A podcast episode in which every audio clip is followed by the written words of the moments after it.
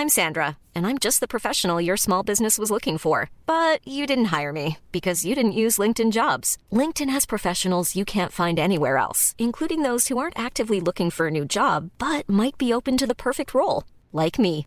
In a given month, over 70% of LinkedIn users don't visit other leading job sites. So if you're not looking on LinkedIn, you'll miss out on great candidates like Sandra. Start hiring professionals like a professional. Post your free job on linkedin.com/people today.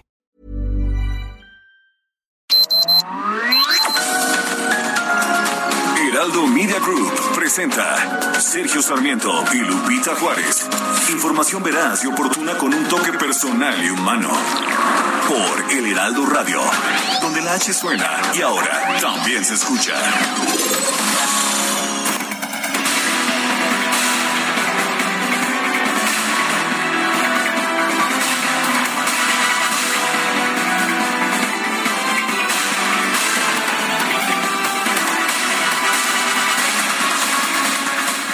Concluyó en Cuba la gira que el presidente de la República, Andrés Manuel López Obrador, empezó por Centroamérica y concluyó en esa isla caribeña.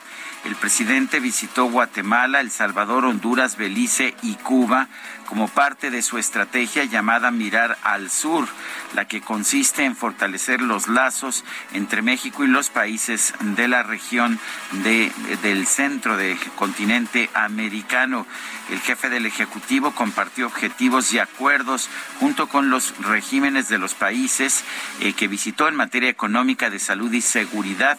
López Obrador fue acompañado del secretario de Relaciones Exteriores, Marcelo Ebrard, y del titular de la Secretaría de la Defensa Nacional, Luis Crescencio Sandoval González, también del secretario de Marina, José Rafael Ojeda Durán. Lo acompañó también el coordinador general de comunicación de la presidencia, Jesús Ramírez Cuevas. El mandatario se reunió en privado con Miguel Díaz Canel, el primer secretario del Comité Central del Partido Comunista de Cuba y presidente de la República de Cuba. Recibió la condecoración José Martí, el máximo honor que otorga al gobierno cubano. Posteriormente, ambos jefes de Estado dieron un mensaje conjunto a medios en el Salón Sol de América del Palacio de la Revolución. Por la noche se reunió con el ex líder cubano Raúl Castro en La Habana. El encuentro privado fue fuera de la agenda oficial y duró más de una hora. Vale la pena señalar que pues este fue una gira por ciertos países nada más de ciertos países nada más de Centroamérica.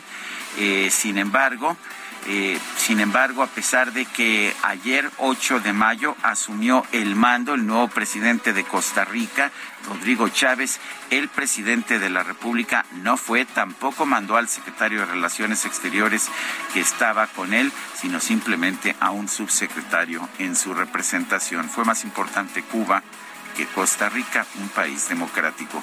Son las 7 de la mañana con dos minutos, 7 con dos. Yo soy Sergio Sarmiento y quiero darle a usted la más cordial bienvenida a El Heraldo Radio, aquí en este lunes 9 de mayo de 2022. Lo invito a quedarse con nosotros, aquí estará bien informado, también podrá pasar un rato agradable, ya que siempre hacemos un esfuerzo por darle a usted el lado amable de la noticia. Guadalupe Juárez, ¿cómo estás? Muy buenos días. Hola, ¿qué tal? Qué gusto saludarte, Sergio Sarmiento. Muy buenos días, buenos días a todos. Pues a- apenas estábamos diciendo buen fin de semana, feliz viernes y ya estamos diciendo buen inicio. Se me fue, eh, pero como agua, como agua este fin de semana y aquí todo el mundo estaba diciendo, oye, ¿qué onda? ¿Qué pasó? ¿Quién nos robó?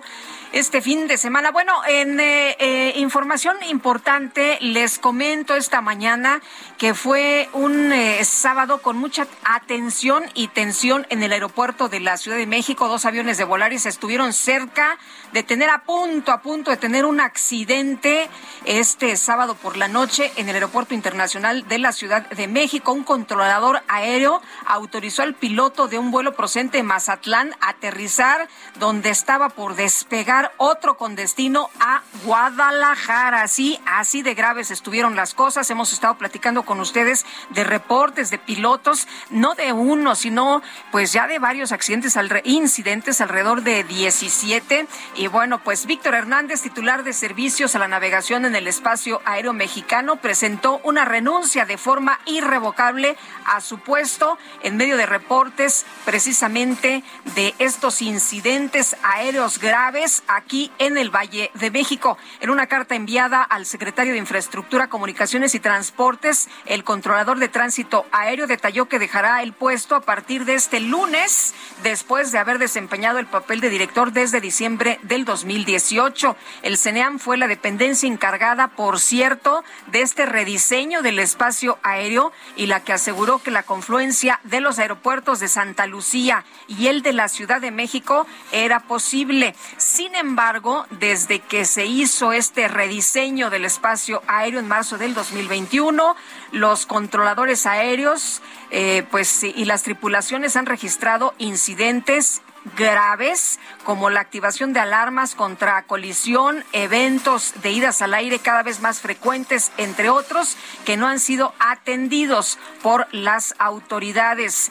Por cierto que el subsecretario Rogelio Jiménez Pons informó que con la finalidad de contribuir al esclarecimiento del caso fue aceptada la renuncia de Víctor Hernández y se formalizó la instalación de una mesa permanente con actores aeronáuticos, eh, internacionales y nacionales pues em, para revisar, para fortalecer y mejorar de manera continua la seguridad en el espacio aéreo del Valle de México. Pues así la situación este fin de semana. En otros temas, allá en Rusia, el presidente Vladimir Putin ofreció el tradicional discurso del Día de la Victoria el día de la victoria contra las tropas alemanas nazis. Dijo el presidente Putin que las tropas rusas actualmente están peleando en su propia tierra. Sí, dijo en su propia tierra. No se refirió a Ucrania por nombre, pero quedó muy claro que, lo que está diciendo es que considera a Ucrania como parte de Rusia. Dijo también que las tropas rusas actuaron contra los neonazis para impedir un ataque inminente. No hay ninguna indicación, sin embargo, de que las tropas ucranianas estuvieran preparando una invasión de territorio ruso. Estas son las declaraciones del presidente Vladimir Putin hace unos minutos en el discurso del Día de la Victoria. Oye, y el embajador ruso en Polonia, Sergei Andreyev, fue agredido cuando intentaba depositar una ofrenda floral en el cementerio de los soldados soviéticos allá en Varsovia. Le arrojaron pintura roja al embajador y bueno, le quedó como si estuviera lleno de sangre en la cabeza, en la cara y pues así, así está la situación por allá. Los eh, polacos eh, bloquearon el paso, lo insultaron y le echaron esta pintura roja. Son las siete con siete minutos.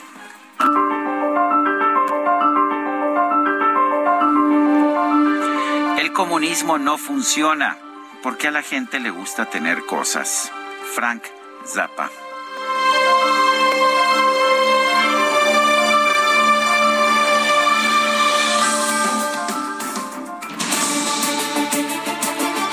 Las preguntas, ya sabe usted que nos gusta preguntar. Este viernes pasado preguntamos, ¿piensa usted que la empresa noruega DNV que realizó el peritaje sobre la línea 12 del metro hizo mal su trabajo? Sí, hizo mal el trabajo, nos dijo 3.4%. No, hizo bien el peritaje, 85.7%. No sabemos, nos dice, nos dice el 10.8%. En total recibimos 6.880 votos. La que sigue, por favor. Claro que sí, mi queridísimo DJ Quique. Esta mañana ya coloqué en mi cuenta personal de Twitter, arroba Sergio Sarmiento, la siguiente pregunta. ¿Piensa usted que el régimen cubano debe ser un ejemplo para México? Nos dice que sí el 2.5%, que no el 96.9%, quién sabe, 0.6%. En 48 minutos hemos recibido 1.361 participaciones. Las destacadas del Heraldo de México. Y ya está con nosotros Itzel González con las destacadas. ¿Cómo estás, Itzel? Muy buenos días. Buen inicio de semana. Muy buenos días, Lupita, Sergio, queridos destacalovers. Ya iniciamos 9 de mayo del 2022. Uy, mañana hay festival también, así que, híjole Bueno, que si no es el Día del Niño es el Día de la Madre y si no es... ¿El del maestro? El del maestro. El del maestro, no, ya... Mayo, mayo siempre ha sido como mucho día Mayo de y sus posadas. Primero de mayo, 5 de mayo, 10 de mayo, 15 de mayo y lo que se acumule. Entonces, híjole, Estamos contentos porque estamos bastante descansados como les fue ayer, el 10 de mayo, aglomeraciones ya en los restaurantes, en los centros comerciales, ya había bastante gente y mañana pues obviamente se esperan los restaurantes a reventar, a reventar, va a estar va a estar pesadito el día de mañana, pero pues es lunes y hay que empezar a trabajar, hay que arrancar la semana trabajando. Así es, si no hay tabla, aunque estás aquí, no hay quien te mande. Ay, no, de todas formas. Yo tengo tengo mi, mi emisario del machete que nos apresura en el tiempo porque ya son las 7, 9 de la mañana, así que comenzamos con las destacadas del Heraldo de México. En primera plana, AMLO en Cuba propone unión de América como en Europa. Ante el avance de China, dijo que es el momento de una nueva convivencia entre todos los países. País, investigación, falla plan anti-COVID-19. En almacenes tienen 14 millones de vacunas y están a punto de caducar. Acción Nacional denuncia el caso. Ciudad de México, el 10 de mayo estiman aumento de ingresos. Sedeco calcula una derrama económica de 2.500 millones de pesos, 30% más que lo gastado en el 2021. Estados, Guadalajara, se elevan las rentas. El aumento de fraudes ha modificado la oferta de inmuebles. Orbe, Cuba, aumenta la tragedia en la búsqueda de más sobrevivientes. Fueron hallados otros fallecidos. Meta Fórmula 1, triunfo vital. Verstappen se lleva el Gran Premio de Miami y Checo Pérez termina en el cuarto sitio. Y finalmente, en mercados incrementan 40% granos más caros.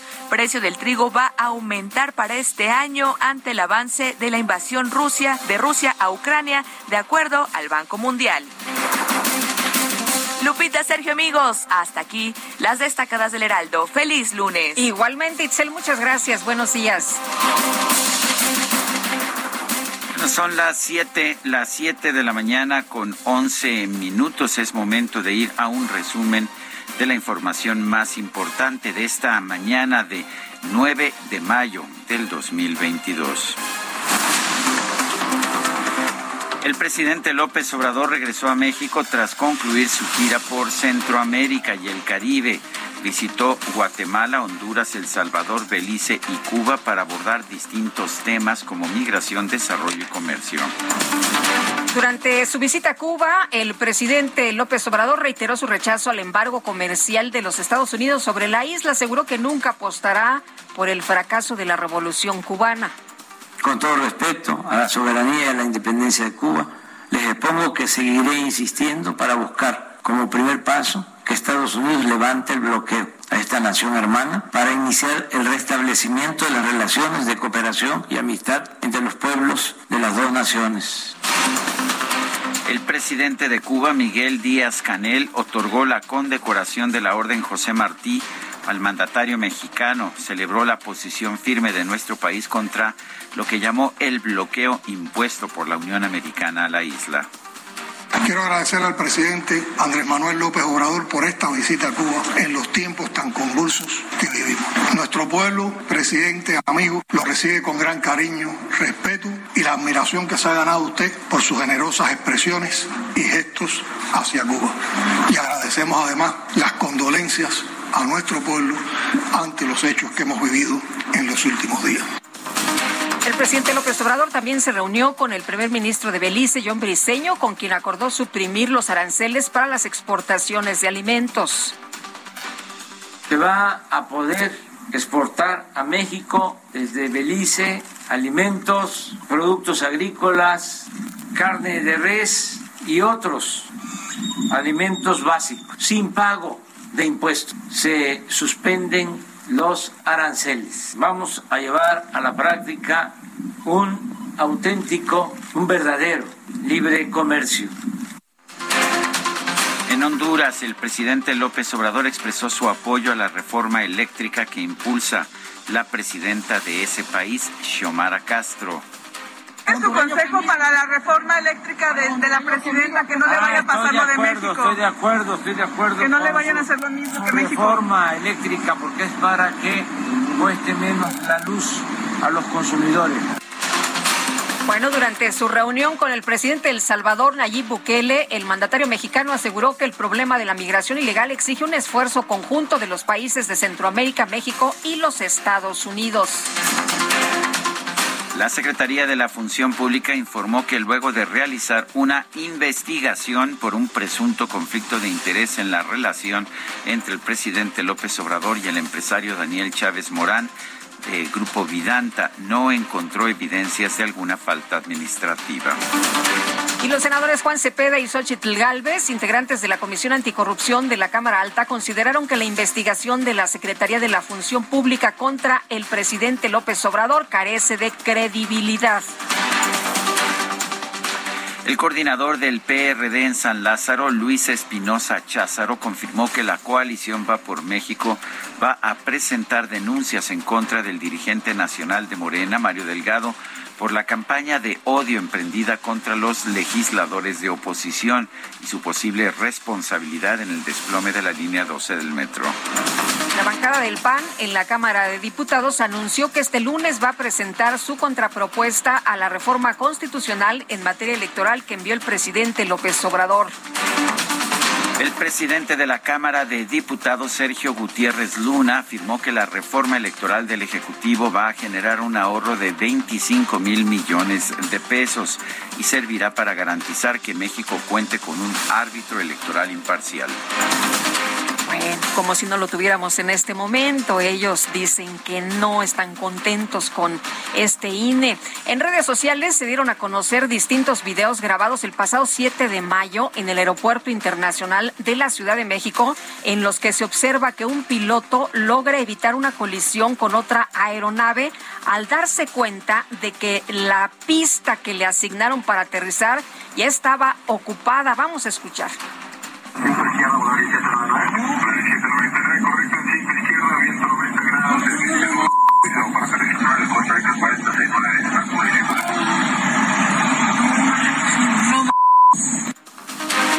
Bueno, se escucha, se alcanza a escuchar ahí que se le da las instrucciones y una persona que está como testigo que dice, no, no, no, no, man, Así es.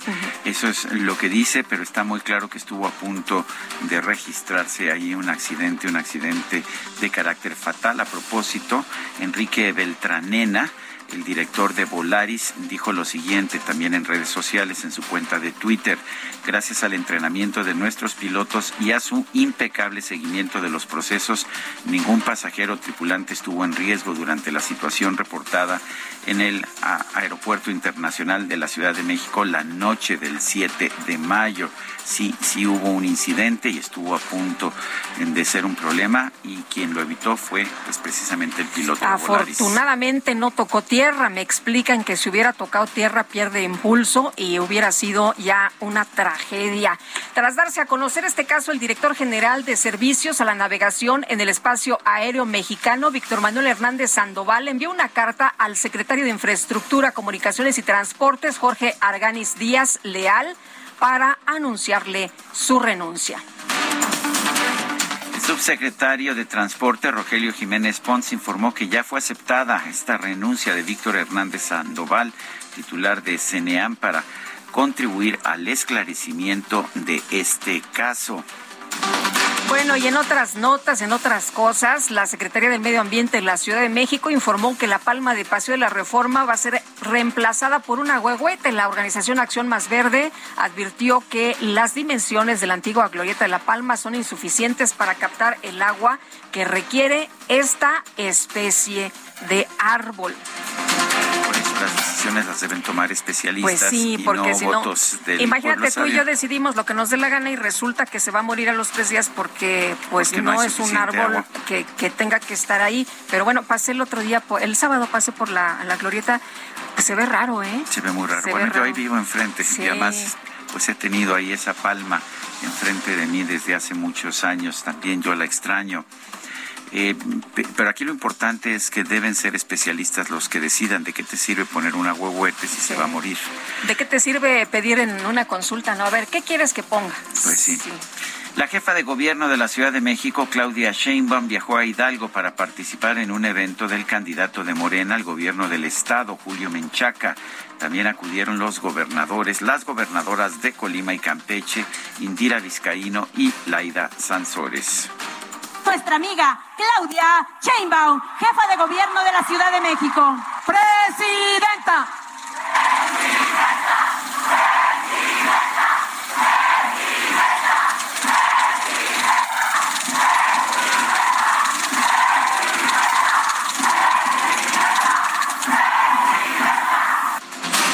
Pues Claudia ni la, a, Claudia ni la andan candidateando, ¿no? Las Laidas Sansores de este mundo. nadie, nadie, nadie. ¿Cuándo dices que es la elección? En 2024. 2024 ya falta un poquito falta, todavía. Falta un poco, Sí, Pero bueno, pues ya están haciendo campaña, ya se andan, como dicen, placeando. Así es. El gobernador de Guanajuato, Diego Chinue Rodríguez, aseguró que no le interesa buscar la candidatura presidencial de su partido, por lo que al finalizar su mandato dará por concluida su carrera política. Bueno, pues qué bueno, ¿no? Porque yo, la verdad, en los careos que he visto, pues ni aparece.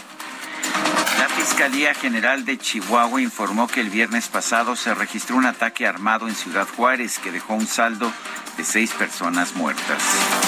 Y en el poblado de Capacho, en Cuitzeo, en Michoacán, fueron hallados seis cuerpos en la batea de una camioneta que estaba abandonada. Mario Escobar, padre de Devani Escobar, exigió a la Fiscalía General de Nuevo León que realice un cateo a la empresa Alcosa Transportes Internacionales, ya que esta no ha entregado los videos de sus cámaras de seguridad que podrían mostrar el trayecto de su hija hasta el motel Nueva Castilla. Las autoridades de Cuba confirmaron que hasta el momento se reportan 31 personas muertas tras la explosión en el Hotel Saratoga de La Habana ocurrida el viernes pasado, sí previo a la visita del presidente López Obrador. El expresidente de Brasil, Luis Ignacio Lula da Silva lanzó su precandidatura para las elecciones presidenciales de su país que se llevarán a cabo el próximo 2 de octubre. El primer ministro de Canadá, Justin Trudeau, y la primera dama de los Estados Unidos, Jill Biden, viajaron a Ucrania para expresar su respaldo a ese país ante la invasión rusa. El presidente de Ucrania, Volodymyr Zelensky, informó que por lo menos 60 civiles murieron el sábado pasado durante un bombardeo ruso en una escuela de la región de Lugansk. El director de la Agencia Central de Inteligencia de los Estados Unidos, Bill Burns, aseguró que no hay indicios de que Rusia se esté preparando para desplegar armas nucleares tácticas en Ucrania. El presidente de Rusia, Vladimir Putin, comparó la victoria de la Unión Soviética sobre la Alemania nazi en la Segunda Guerra Mundial, que se festeja hoy 9 de mayo en Rusia, con la victoria que espera obtener en Ucrania y dijo, muy importante, que las tropas rusas estaban peleando sobre eh, su propia tierra. En información de los deportes, perdió el Canelo, es todo el tuit. No, no es cierto. Oye, qué perdió el Canelo, ¿verdad? Perdió el Canelo. Bueno, y bueno, en más información, además de la derrota del Canelo Álvarez, este fin de semana quedaron definidos los enfrentamientos de los cuartos de final del torneo de clausura 2022 de la Liga MX. Pachuca irá contra el Atlético de San Luis, Tigres contra Cruz Azul, Atlas contra Chivas y América contra Puebla. Y el piloto Max eh, Verstappen obtuvo el primer lugar en el Gran Premio de Miami de la Fórmula 1. El piloto mexicano Sergio Checo Pérez terminó en la cuarta posición. Slow down, you crazy child. You're so ambitious for a juvenile, but then if you're so smart, tell me why are you still so afraid? Mm. Where's the fire? What's the hurry about? You better cool it off before you burn it out. You got so much to do and only so many hours in a pues cumple años este cantante que estamos escuchando. Nació en el Bronx, Nueva York, el 9 de mayo de 1949. Cumple 73 años.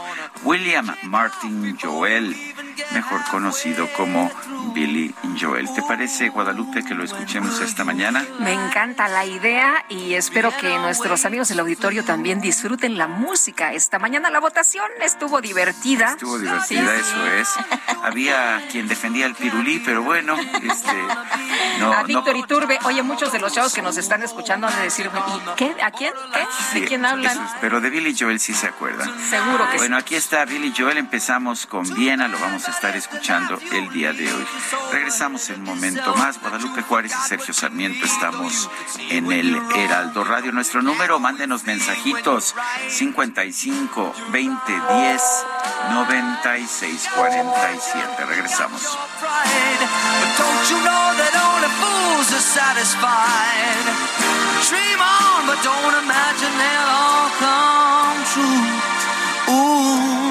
When will you realize Vienna Sergio Sarmiento y Lupita Juárez quieren conocer tu opinión, tus comentarios o simplemente envía un saludo para ser más cálida esta mañana. Envía tus mensajes al WhatsApp 5520 109647.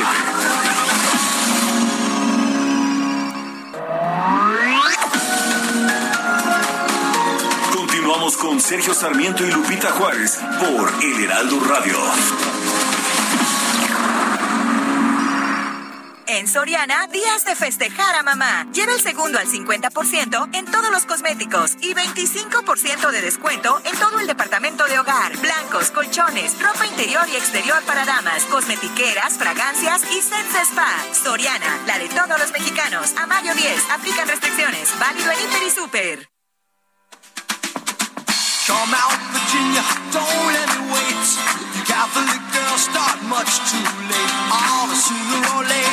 Comes down to fate. I might as well be the one. Well, they showed you a statue, told you to pray. They built you a temple and locked you away. Ah, but they never told you the price that you pay. The things that you might have done. Only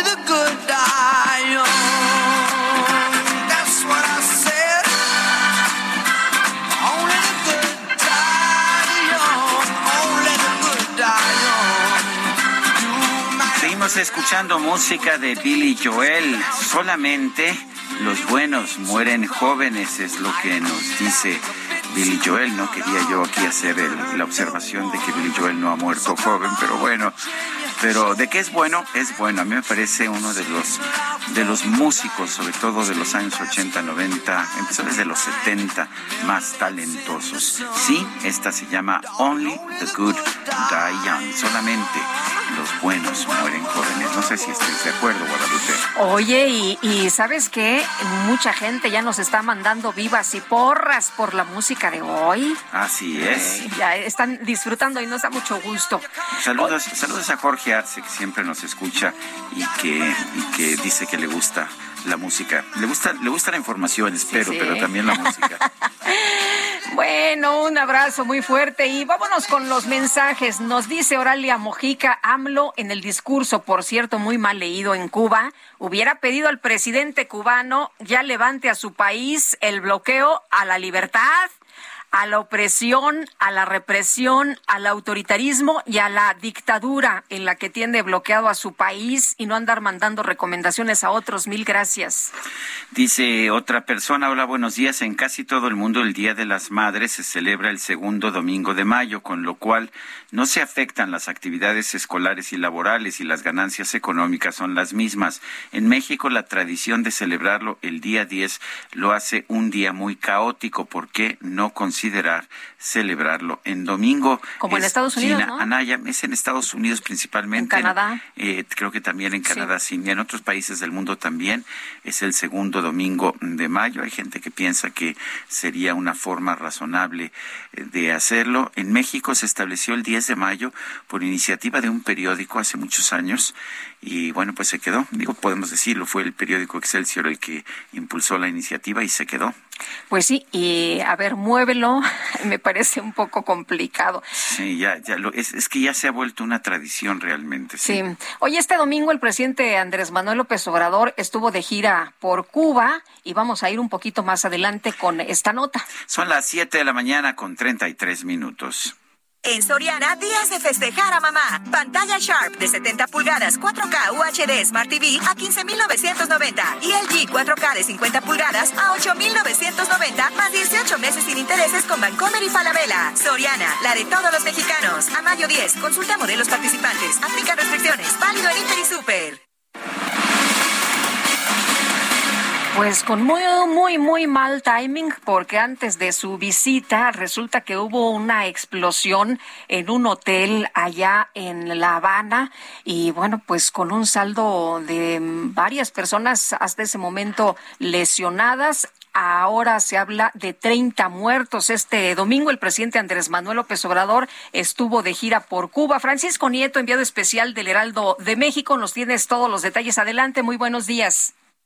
¿Qué tal, Sergio y Lupita? Muy buenos días. Los saludo desde La Habana, Cuba, el quinto eh, país que el presidente Andrés Manuel López Obrador visitó en esta gira fugaz por Centroamérica y el Caribe. El presidente decidió que esta gira pues estuviera enmarcada en el tema de Cuba, en el tema del bloqueo eh, comercial, pero también en los acuerdos en materia de salud. El día de ayer la jornada del presidente López Obrador inició a las 10 de la mañana, horario de Cuba, eh, en el monumento a José Martí. Ahí el presidente colocó un arreglo de flores. Posteriormente ingresó al memorial también de José Martí para después ir a las escalinatas del Palacio de la Revolución, donde ya lo esperaba el presidente de Cuba, Miguel Díaz Canel, quien pues eh, ahí se inició oficialmente la visita eh, a, con el gobierno eh, cubano. El presidente tuvo un encuentro privado primero con su homólogo cubano, posteriormente las dos, los dos comités, las dos comitivas eh, se reunieron para hacer ya una reunión mucho más grande y después pues ya se abrieron a los medios de comunicación para informar sobre un acuerdo de salud que implica también eh, cooperación en el tema de vacunas tanto para el COVID-19 pero también para futuras epidemias y pandemias. Y bueno pues allí eh, el presidente mexicano también recibió la condecoración José eh, Martí por, de manos del propio eh, presidente Miguel Díaz Canel. posteriormente los dos eh, pusieron un mensaje a los medios de comunicación que los acompañaba, tanto la mexicana como la extranjera, y el presidente pues hizo un relato histórico de lo que, de lo que ha sucedido en la relación con México y Cuba y bueno, pues posteriormente el presidente habló de la necesidad de ir y de avanzar a, una comunidad americana tipo la Unión Europea, donde quepan todos, donde quepa Estados Unidos, pero también donde quepa la isla caribeña.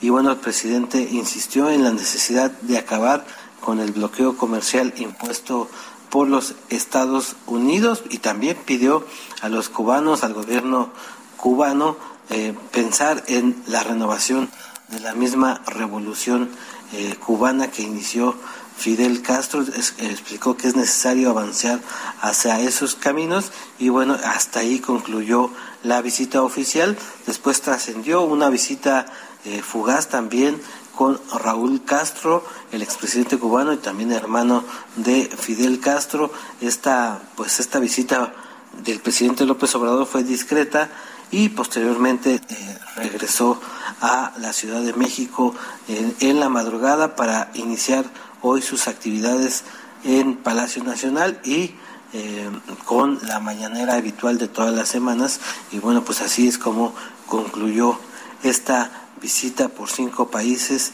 eh, de Centroamérica y el Caribe concluyendo aquí en La Habana, Cuba. Muy bien, pues muchas gracias por los detalles. Muy buenos días, Francisco.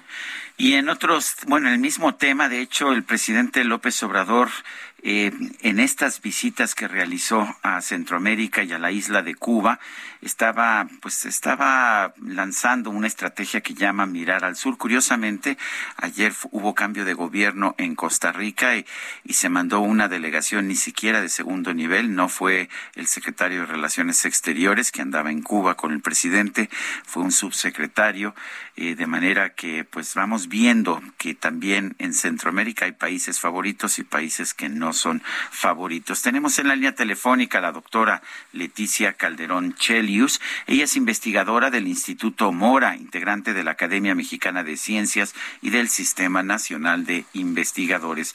Doctora Calderón, gracias por tomar nuestra llamada.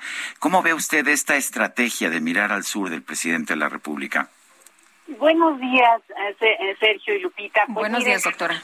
¿Qué tal? Oigan, pues creo que es una oportunidad muy interesante. Bueno, México siempre ha mantenido relaciones con, con sus países fronterizos, pero creo que esta vez la idea de tener una inversión y sobre todo, fíjense que algunos programas eh, son muy relevantes en términos de lo que pueden producir, porque, por ejemplo, acuerdos aduaneros de cruce fronterizo que tienen que ver también con agilizar las mercancías que puede haber ya como parte de los proyectos que existen, eh, em, el tema de los consulados, que es muy delicado, y cuestiones, pues obviamente, de, cuestiones técnicas, cuestiones arancelarias y sobre todo cuestiones de conectividad.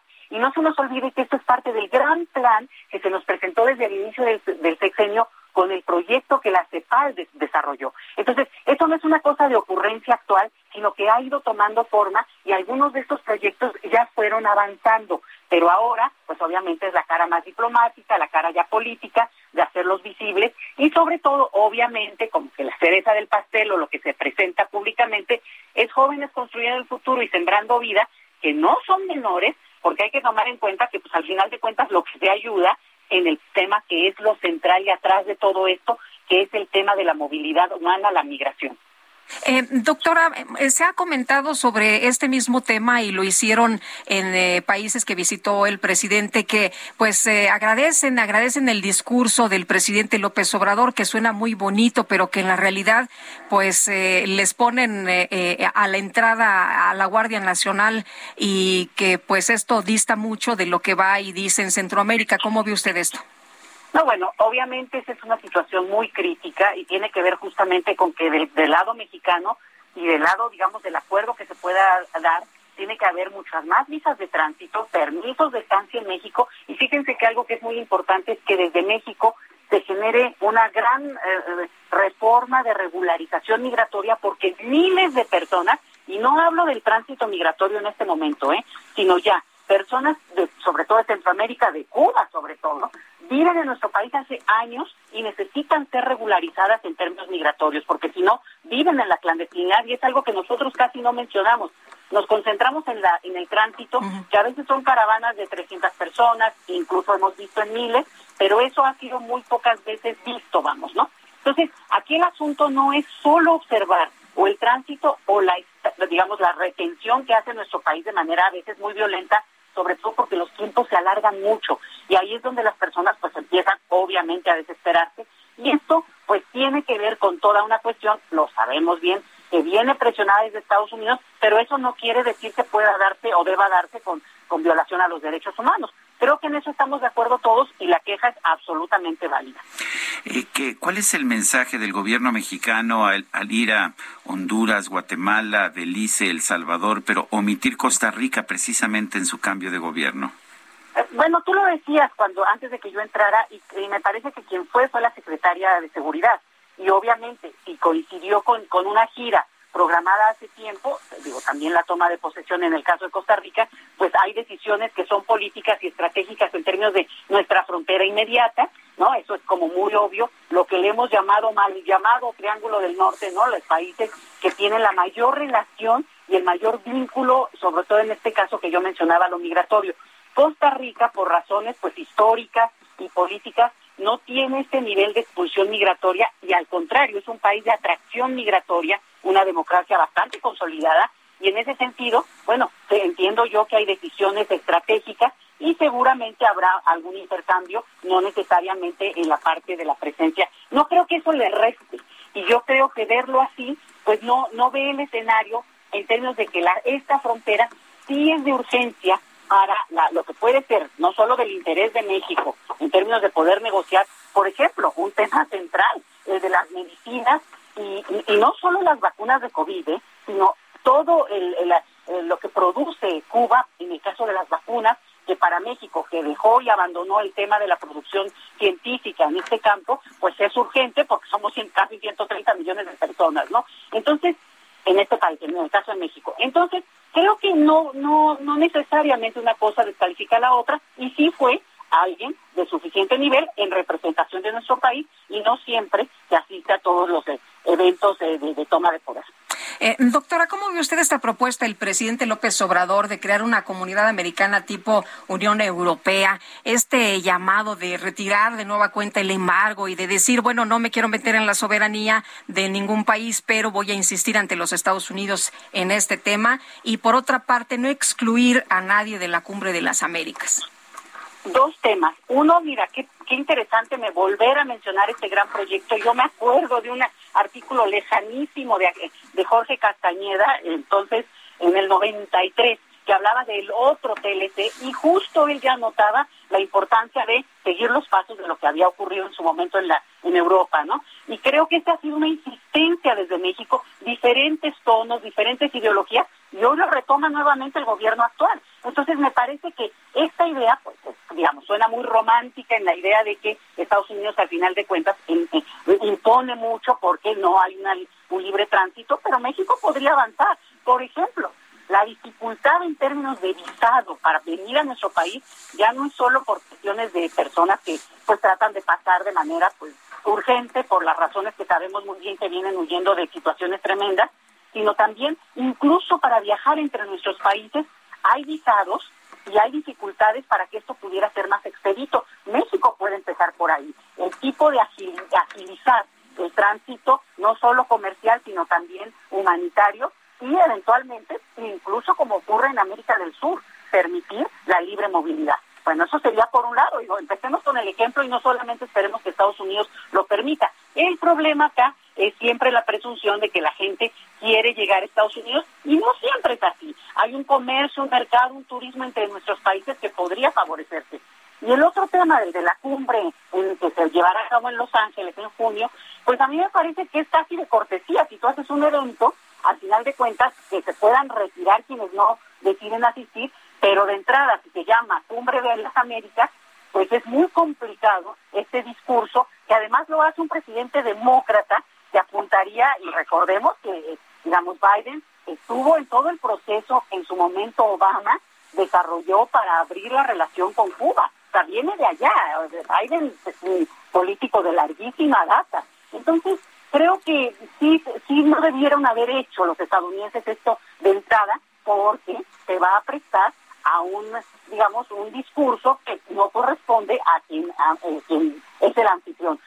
No van a cambiar obviamente la sede, no va a dejar de realizarse, no va a dejar de asistir en este caso en nuestro país, por supuesto que no, pero sí creo que es un punto que va a estar ahí en la agenda y que eventualmente pues ya va a tener consecuencias porque se da también en el marco del proceso electoral que en Estados Unidos se llevará a cabo en noviembre y que ya permite el golpeteo político entre eh, los partidos de aquel país. Doctora Leticia Calderón Chelius, investigadora del Instituto Mora, gracias por tomar nuestra llamada. Agradecida siempre. Un saludo a quien nos escuche. Buenos días. Este domingo, durante su primera visita a Cuba, el presidente de México, Andrés Manuel López Obrador, recibió la condecoración José Martí en un acto solemne allá en La Habana. Vamos a conversar y seguimos con este tema. Agustín Antonetti, activista por los derechos humanos y especialista en geopolítica, coordinador también de la Fundación Libertad en Argentina. ¿Cómo viste esta visita del presidente a La Habana y cómo viste también que recibió esta condecoración que han recibido otros presidentes como Hugo Chávez, por ejemplo. ¿Cómo estás? Buenos días. ¿Qué tal? Buenos días. Bueno, la verdad, desde, mi situación, desde el punto de vista, esta visita de López Obrador a Cuba, teniendo en cuenta la situación actual ¿no? del país, donde existen más de mil presos políticos, en su mayoría son, chicos muy jóvenes, que no haya habido ni una sola mención a este tema, incluso prácticamente haya felicitado al dictador de Cuba como Díaz Canel, es, es realmente doloroso, eh, incluso me preocupa porque en temas democráticos, por lo menos lo que defendemos desde nuestro punto de vista, los derechos humanos, eh, la democracia, eh, nos molesta mucho que, que se haya premiado a ese dictador de Canel que lo viene usando a López Obrador desde hace mucho tiempo para lo que quiera. De hecho, volver al punto este de que de los médicos cubanos, que también fue muy interesante escucharlos, teniendo en cuenta las múltiples denuncias que tienen estas misiones médicas cubanas, no solamente de la Corte Penal Internacional, la Comisión de Derechos Humanos de las Naciones Unidas, también lo tiene en la OPS, la Organización Panamericana de la Salud, y que también hay que recordar, y que por ahí un poco pasó desapercibido, que López Obrador hace pocos meses postuló en la OPS a quien es la esposa de uno de los, de los funcionarios de la dictadura cubana que está denunciado por crímenes de trata de personas y médicos cubanos. Por eso creo que también había que tener mucha atención a este tema que va mucho más allá del tema propio de derechos humanos. De hecho, Agustín, el presidente López Obrador en distintas ocasiones ha señalado que el régimen cubano es un ejemplo para México y para los países de Latinoamérica. ¿Tú qué opinas? Bueno, quizás sea un ejemplo para él, ¿no? Porque Cuba es un país sin ningún tipo de oposición, nadie se puede revelar a Díaz Canel, eh, no hay medios independientes, no hay medios que lo critiquen a Díaz Canel dentro del país, eh, lo que tiene que ver con los militares, los altos mandos militares y todo, el ejército cubano responde estrictamente a lo que pide Díaz Canel. Quizás él tenga como ejemplo a Cuba, yo creo que la gran mayoría de los mexicanos no le gustaría vivir en un régimen como, como es el cubano, sin ningún tipo de libertad alguna. Eh, es una declaración que realmente sí preocupa y mucho, ¿no? Que un presidente de un país democrático como México diga que la dictadura cubana es un ejemplo para él y para, imagino, también a los, a los de esta comitiva de Morena, es realmente preocupante, yo me preocuparía mucho incluso como, como mexicano. Eh, Agustín, sin embargo, bueno, la, visita y el discurso del presidente López Obrador, pues no tiene ninguna sorpresa, no, no, no eh, esperábamos realmente que fuera a condenar eh, temas como de derechos humanos. Sabemos cuál es la posición del presidente.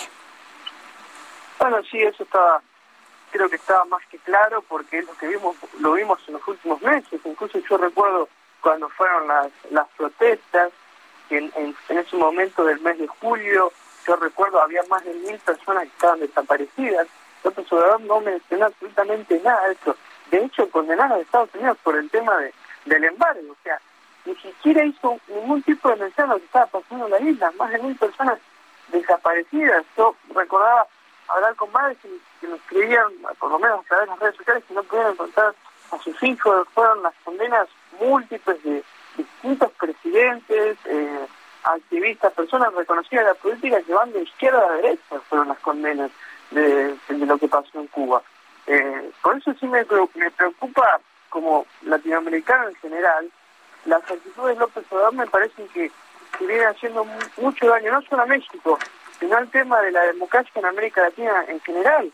Yo no conozco a ningún presidente, obviamente el presidente democrático como López Obrador, lo, saco de este margen de, de dictadores como Maduro Ortega y Astanel. No, no conozco ningún presidente democrático como López Obrador que nos haya hecho tanto daño en el tema de los, del respeto por los derechos humanos y la democracia en América Latina que él.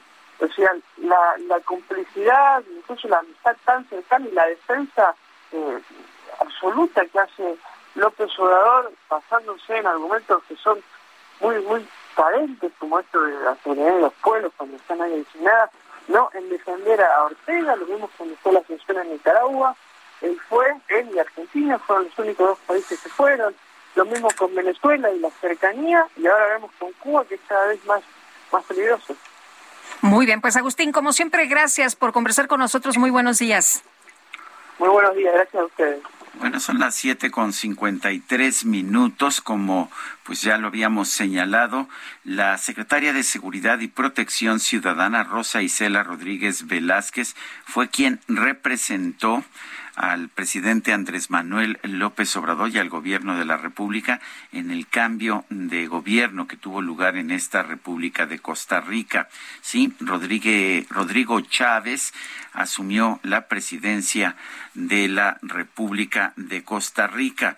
Eh, la secretaria, la secretaria Rosa Isela Rodríguez fue la representante, ya que el secretario de Relaciones Exteriores se encontraba con el presidente de México en Cuba. El presidente visitó otros países de Centroamérica, eh, países con regímenes más autoritarios como El Salvador, como Honduras, como Guatemala, visitó también Belice, eh, pero no visitó Costa Rica, donde se iba a llevar precisamente este cambio de gobierno. Bueno, ya que estamos hablando de estos temas del presidente, de estas eh, visitas, de eh, esto que, que, pues fue su gira internacional, viene a México y anuncia que nuestro país va a contratar a más de 500 médicos cubanos para dar atención en zonas remotas, en donde los egresados de México pues no desean ah, ir, es lo que está anunciando el presidente López Obrador. Son las siete con 54 minutos. Nuestro número de WhatsApp es el 55 2010 9647. Regresamos.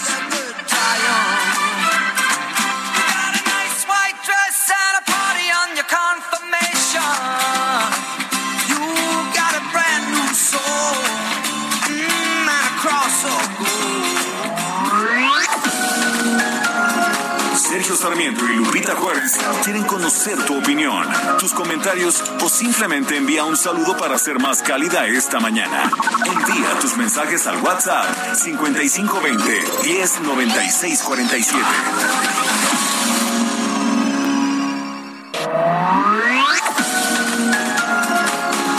Continuamos con Sergio Sarmiento y Lupita Juárez por El Heraldo Radio.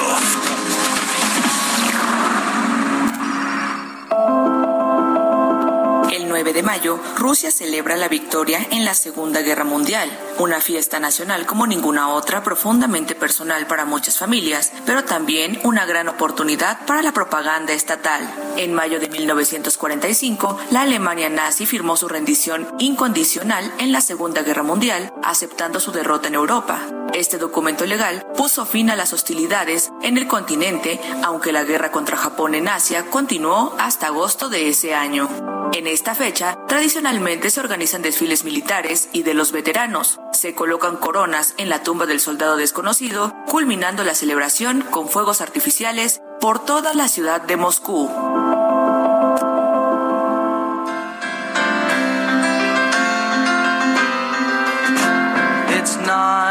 On a Saturday. Crowd sitting next to me, making love to his tonic and gin.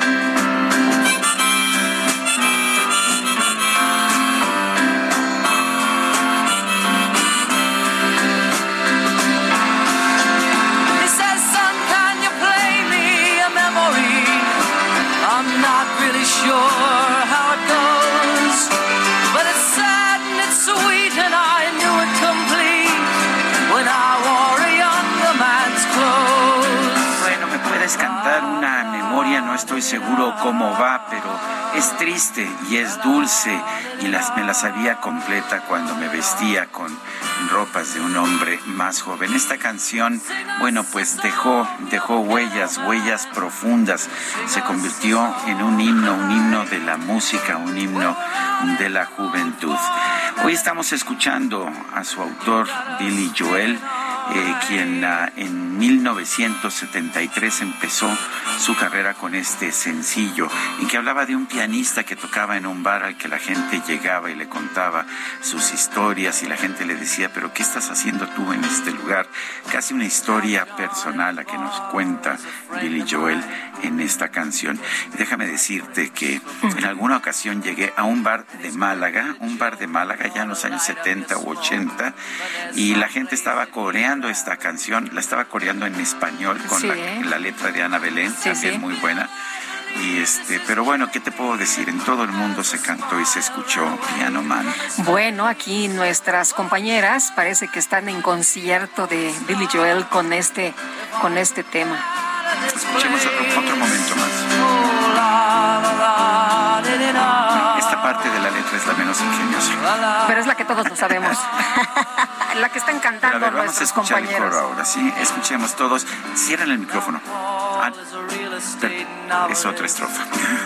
who never had time for a wife. Pero nos vamos a quedar hasta el siguiente coro, ¿eh? Y vamos a apagar el micrófono para que no nos oigan cantar.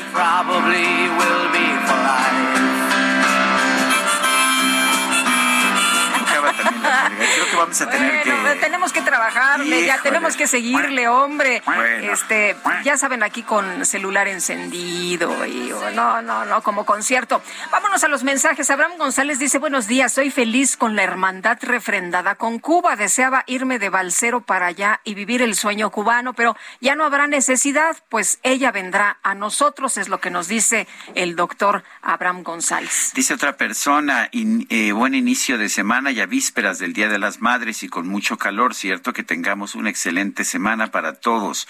Les desea Patricia desde Tequisquiapan.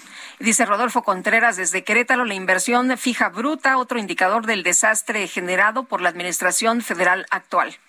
Efectivamente cayó 3% en un solo mes la inversión fija bruta, según información que el INEGI dio a conocer el viernes pasado. Son las 8 de la mañana con 4 minutos. El pronóstico del tiempo. Sergio Sarmiento y Lupita Juárez. Patricia López, meteoróloga del Servicio Meteorológico Nacional de la Conagua, adelante. Hola, ¿qué tal? Buenos días, Sergio Lupita. Es un gusto saludarlos a ustedes y a todos los que nos escuchan esta mañana. Les comento que lo más relevante en cuanto al pronóstico del tiempo es que se mantendrá esta onda de calor sobre la República Mexicana con temperaturas superiores a los 40 grados centígrados, esto por lo menos en 21 entidades del país. Por otro lado, también les comento que una línea seca sobre Coahuila en interacción con un canal de baja presión en el norte de México eh, originarán chubascos y lluvias puntuales fuertes, descargas eléctricas y la posible caída de granizo en zonas del norte y noreste del país. También eh, la corriente en chorro subtropical originará rachas de viento fuertes con la probabilidad de tolvaneras en el noroeste y norte del país.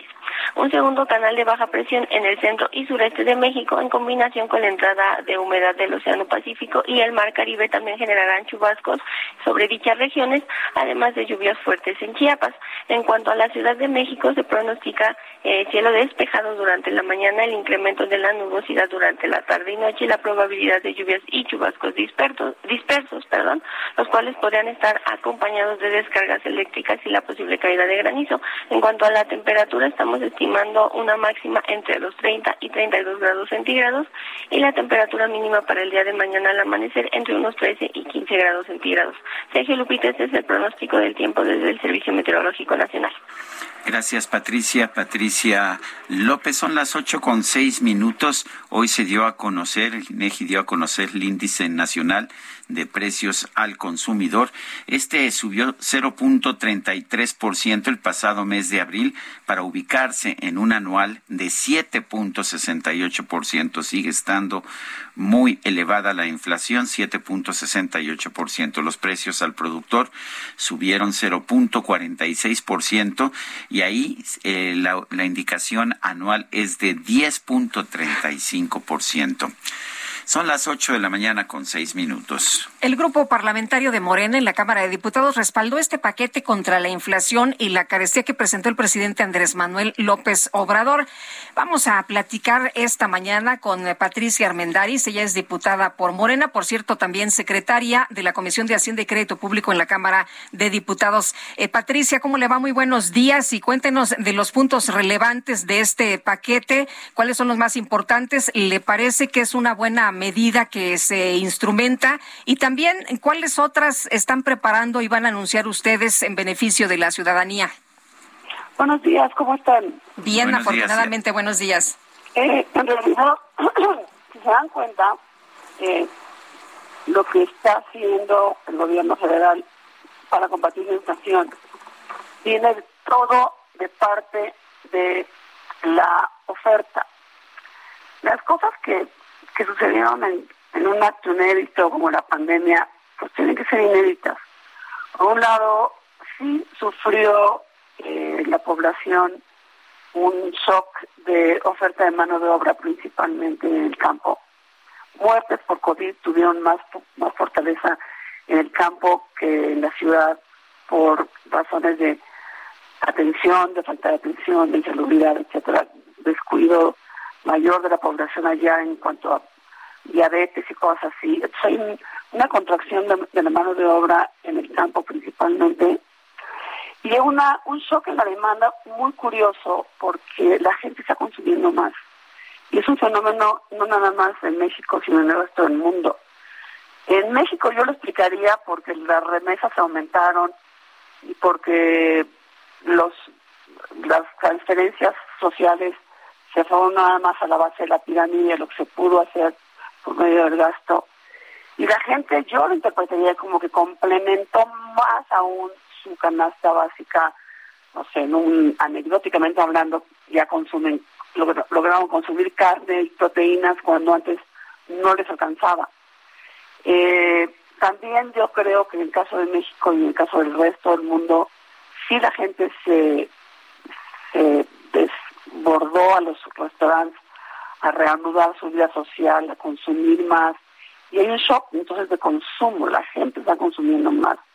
El Producto Interno Bruto en México en el área de consumo creció un 7%, punta a punta, cuando en realidad el Producto Interno Bruto global fue el 5%. Entonces, si hay un shock de consumo, hay un shock de oferta, y el gobierno lo está, lo está llevando por el lado de la oferta, diciendo, bueno, los fertilizantes, el, el precio del fertilizante creció un 50%, vamos a subsidiar los fertilizantes, es todo por el lado de la oferta, vamos a poner precios de garantía para que la gente produzca más en el campo, porque el, shock principal viene de alimentos básicos y al que, al que le pega más a la gente es la inflación de alimentos básicos.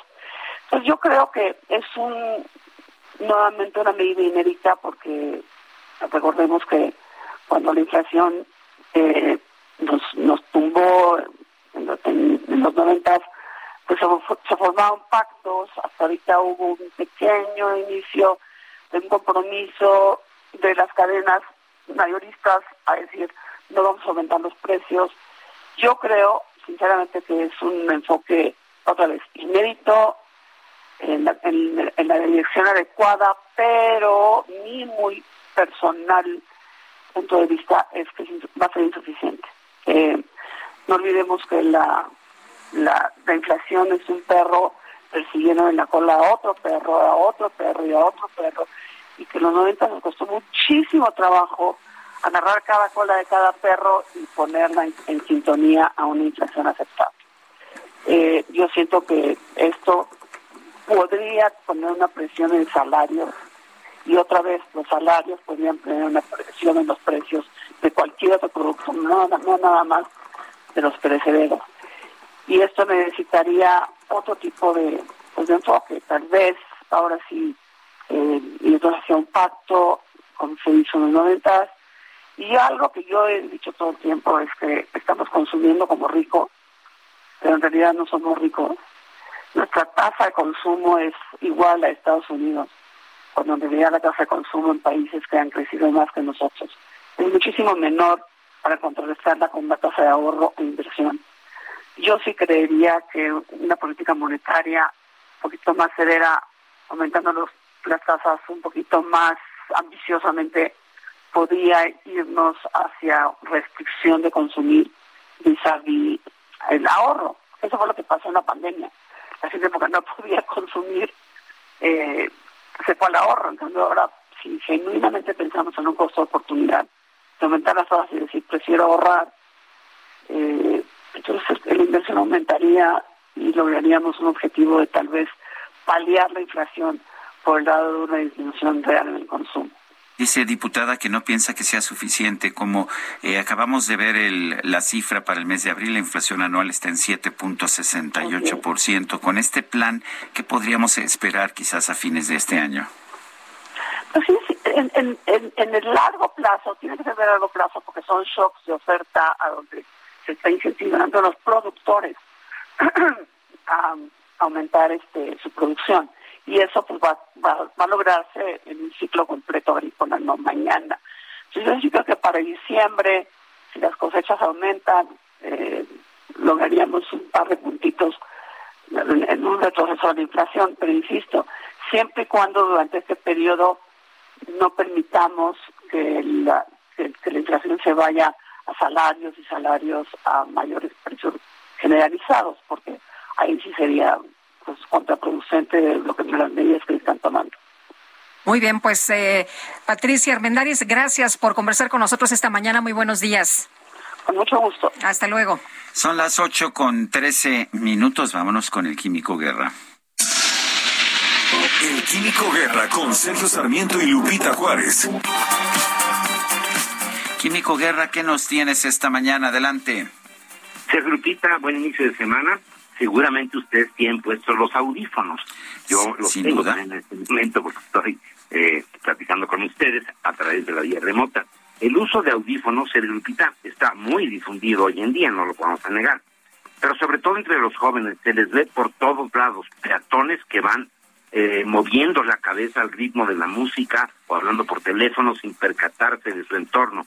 Este hábito ya eh, conocido como talking, o sea, hablo caminar, hablo caminar en español, está eh, y este comportamiento tiene sus riesgos, Sergio Lupita. Fíjense que peatones con auriculares con frecuencia no oyen las señales auditivas de peligro, claxons, gritos o el ruido de vehículos aproximándose como resultado, el número de accidentes y muertes eh, causadas por el walking se ha triplicado en los Estados Unidos en los últimos siete años. Investigadores del Instituto de Ciencias de Datos de la Universidad de Columbia han diseñado un sistema de auriculares inteligentes que previene a los peatones de peligros inminentes. O sea, es un hábito que definitivamente no se va a quitar, al contrario, está creciendo y entonces en vez de prohibirlo en una forma eh, pues coercitiva e inútil, eh, la ciencia nos ayuda y se diseñaron ya estos audífonos que tienen micrófonos minúsculos y un procesamiento inteligente, fíjense, de señales que detectan sonidos y objetos aproximándose. Si un peligro aparece cerca, el sistema envía una alerta de audio a los auriculares. Escribe el doctor Fred Young, profesor de Ingeniería Eléctrica en Columbia. Estamos explorando una nueva área de desarrollo de tecnología de baja energía y bajo costo para crear un mecanismo abierto y accesible de audioalerta para peatones. Este trabajo se publicó en el Internet of Things Journal, el, esta revista del Internet de las Cosas, que está siendo uno de los eh, desarrollos, de los fenómenos que más van a cambiar nuestras vidas y que están pues eh, incidiendo en todos nuestros hábitos. Así que buenas noticias, pareciera que lo que iba a resultar era la prohibición, pero no, el avance de la ciencia y la tecnología nos dice, este hábito de andar con los audífonos por todos lados puede ser eh, subsanado en sus peligros precisamente con este avance tecnológico, Sergio Lupita. Pues como siempre, gracias, gracias Químico Guerra por este, este comentario. Al contrario, muy buenos días. Buenos días también para ti. Vamos a platicar con el arquitecto Juan Ignacio Barragán, director de Servicios de Agua y Drenaje allá en Monterrey, y es que se les vino una crisis tremenda porque no hay agua y van a instrumentar un eh, programa, pero pues está muy rudo. Arquitecto, cuéntenos, muy buenos días. Muy buenos días, ¿cómo le va para, servirle? Muchas gracias, pues muy bien. Cuéntenos de este proyecto que, que tienen de pues, reducir el agua, disminuir la presión desde las seis de la tarde y hasta las seis de la mañana, todos los días, ¿durante cuánto tiempo? Pues mire, eh, por el momento, hasta que tengamos una lluvia significativa que nos permita recuperar los eh, niveles de las presas Cerro Prieto o La Boca, la verdad es que hemos tenido un año muy difícil en precipitaciones. El mes de marzo llovió 0% en el estado, en la zona metropolitana y en la región citrícola. El mes de abril llovió 40% abajo del promedio. Ahorita en mayo vamos muy abajo. Y ante esas dificultades, pues tenemos que tomar medidas extraordinarias. Bueno, eh, cuéntenos exactamente cuáles son estas medidas. Sé que son restricciones a la zona metropolitana de Monterrey. Sí, sí, mire, el eh, programa Agua para Todos que inició el mes de marzo contempla que un día a la semana cada zona de la ciudad eh, se restringe el servicio eh, durante 20 horas, un día a la semana por cada una de las siete zonas. Sin embargo, ese programa ante la sequía que no, no ha dejado de afectarnos, lo tenemos que ampliar y ahora, además de ese día a la semana en la que cada zona estará sin eh, suministro, eh, toda la ciudad eh, vamos a disminuir la presión desde las seis de la tarde hasta las seis de la mañana. Evidentemente el agua va a comenzar a regresar un poquito antes porque la vamos comenzando a abrir zona por zona, pero esto va a ser para toda la ciudad, es decir, que lo que buscamos es garantizar que por lo menos 12 horas al día se tenga agua en toda la ciudad. Arquitecto, entonces la solución es que la gente deje abierta la llave y trate de captar agua como, eh, pues, en, en, donde pueda, cubetas, tinacos, tambos. Bueno, la solución realmente es que la gente disminuya su consumo, que todos disminuyamos nuestro consumo. Nuestro déficit ahorita de agua es de aproximadamente un 30%. Y lo que estaba resultando con el programa como lo teníamos es que las zonas más alejadas de nuestras fuentes de abastecimiento se estaban quedando sin agua dos o hasta tres días a la semana. Entonces, para equilibrar el sistema es que decidimos tomar esta, esta nueva decisión en el programa. Eh, ¿Este es un, un, problema nada más por la escasez de lluvias o hay problemas también de infraestructura? No, básicamente es por la escasez de lluvias. Claro, la infraestructura siempre la podemos mejorar y ya estamos trabajando en los proyectos para de inmediato comenzarlo a, realizar. Pero eh, básicamente es porque tenemos el 25% de nuestro abastecimiento, de hecho un poquito más que está ahorita, pues ya por eh, concluir su vida útil, este, las dos presas, eh, Cerro Prieto y La Boca, evidentemente si tuviésemos una lluvia importante, pues las recuperamos y, y pudiéramos regresar a una situación normal. Eh, arquitecto, normalmente llueve, hasta donde me acuerdo, fuerte en meses de julio y agosto. ¿Esto significa que tendrían la medida pues hasta, hasta julio o hasta agosto? Eh, sí, eh, esperemos que en julio tengamos lluvias importantes. Permíteme un segundo. No era para mí. No, no, no. Gracias. Estamos Una hablando con el arquitecto Juan de Ignacio Barragán. ¿Quién, quién le habló, arquitecto? ¿Era muy importante? ¿Era con- No, no, no, para nada. Es que vamos a continuar. por Sí, favor. vamos a continuar. eh, eh, eh, dígame. Y le digo, normalmente podemos tener lluvias importantes desde junio y, y luego julio eh, normalmente baja y agosto y septiembre son los meses más llovedores. Entonces, pues ojalá y, y, y este año se adelanten las lluvias. Todavía estamos esperando los pronósticos de huracanes. El año pasado la precipitación, particularmente en la región citrícola, fue de aproximadamente el 30% en la temporada de lluvias. Esto pues es lo que nos trae con esta situación tan complicada, aunque tengo que decir que esto ya se veía venir desde hace varios años que la administración anterior debió haber iniciado la perforación de pozos que nosotros estamos haciendo ahorita con la antelación.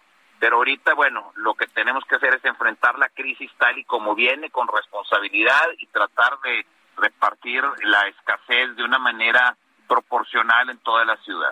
Eh, usualmente, arquitecto, eh, las zonas productoras agrícolas son las que más consumen agua, aproximadamente un 70% en nuestro país. ¿Es el caso allá en, en Nuevo León, en la zona donde se encuentra la ciudad de Monterrey? Así es, tenemos eh, un consumo muy importante de agua en la región, eh, en la zona agrícola. Eh, nosotros en agua y drenaje de Monterrey solamente controlamos el uso público urbano, de manera que el tema agropecuario le, lo, le pertenece o lo, lo maneja la Comisión Nacional del Agua. No obstante, ya obtuvimos de parte de un distrito de riego que nos cedieran un volumen aproximadamente de 400 litros por segundo, mismo que vamos a incorporar en las próximas semanas. Muy bien, entonces va a disminuir la presión al mínimo desde las 6 de la tarde hasta las 6 de la mañana. Así es, Bueno, gracias, arquitecto. Para servirles. Son las ocho con veintidós. Eh, en un mes, el país, México, pasó de tener 49% del territorio con algún grado de sequedad anormal a 65%. Esto debido a las altas temperaturas que se han registrado en este mes de mayo y que han superado en algunos casos los 45 grados. Esto según el último reporte de la Comisión Nacional del Agua. Estos daños se presentan principalmente en el noroeste de nuestro país, donde el 93.2% de la región padece de sequía de sequía de moderada a extrema. Según el documento, hasta el 30 de abril había mil 608 municipios con problemas de agostamiento, de los cuales 856 presentaban sequía de moderada a extrema, cifra 27% mayor que las 671 zonas reportadas en marzo, además de 752 ayuntamientos anormalmente secos, 38% más que en el tercer mes de este mismo año. Según el Servicio Meteorológico Nacional, la región del sureste del país al igual que la península de Yucatán, eh, tiene beneficios por la presencia de frentes fríos que han traído lluvias y han reducido los niveles de sequía. Esto se extiende también a Colima, Durango, Jalisco, Nayarit y Zacatecas. Son las 8 de la mañana con 24 minutos. Nos gustaría escuchar sus puntos de vista, sus comentarios. Mándenos un WhatsApp al 55 20 10 96 47. Vamos a una pausa y regresamos. Escuchamos otro pedacito de Piano Man de Billy Joel. Ah, es la versión de la versión de Ana Belén en español. Escuchémosla también. Sabia derrota y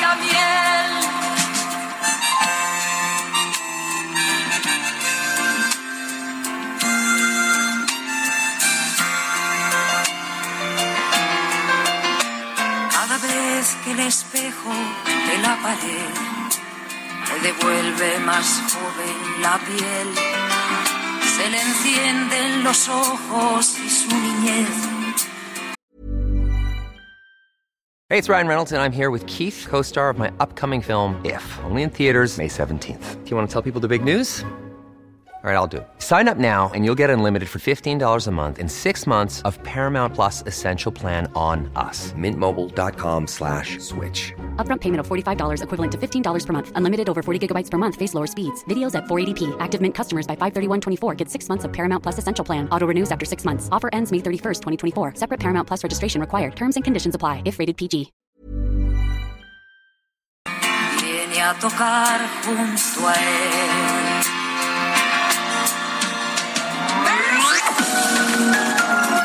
Sergio Sarmiento y Lupita Juárez quieren conocer tu opinión, tus comentarios o simplemente envía un saludo para ser más cálida esta mañana.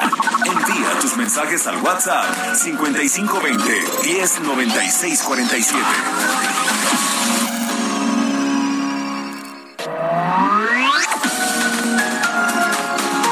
Continuamos con Sergio Sarmiento y Lupita Juárez por El Heraldo Radio.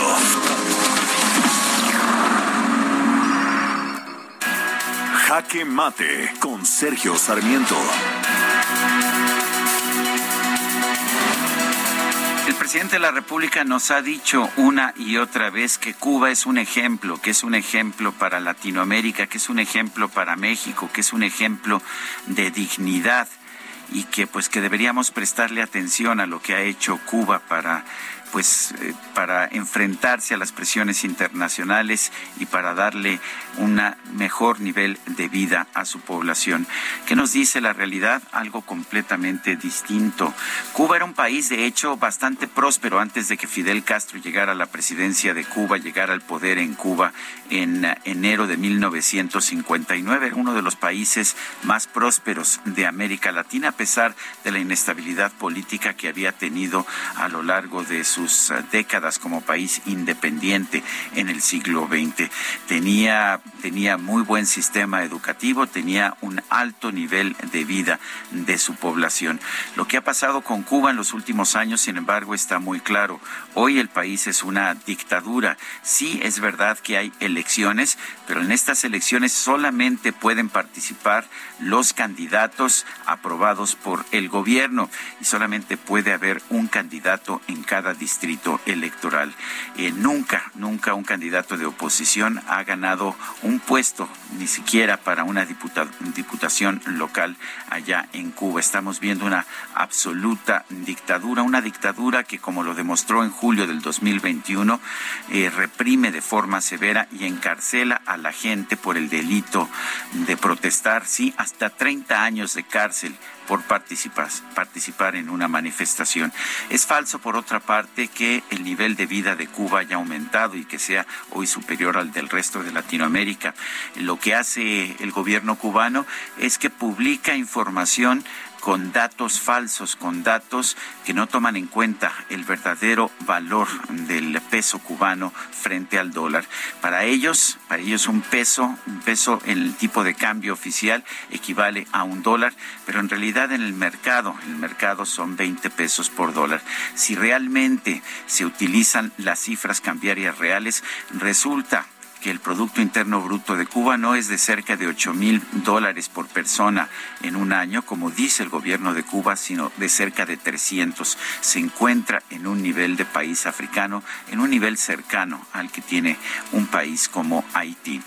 No, no deberíamos tomar a Cuba como ejemplo. Quizás mejor deberíamos usar como ejemplo a Costa Rica, ese país que fue despreciado por el presidente López Obrador en su reciente gira a Centroamérica.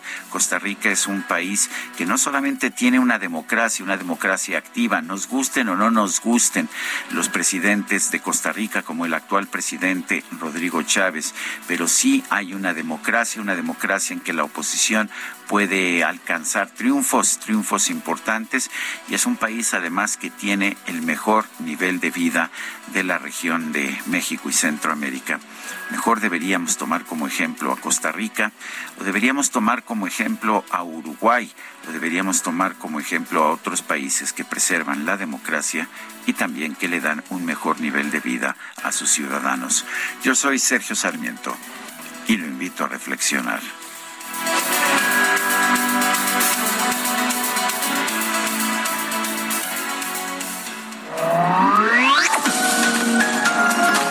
Sergio Sarmiento tu opinión es importante. Escríbele a Twitter en arroba Sergio Sarmiento. Elige refrigerador Acros Gris de 9 pies, Winia Silver de 9 pies o Winia de 9 pies con despachador a solo 7,999 pesos, más 18 meses sin intereses con Bancomer y Falabella. Soriana, la de todos los mexicanos. A mayo 10, aplican restricciones. Válido en Hiper y Super. Don't go changing to try and please me. You never let me down before. Mm-hmm. Don't imagine you're too familiar, and I don't see you anymore.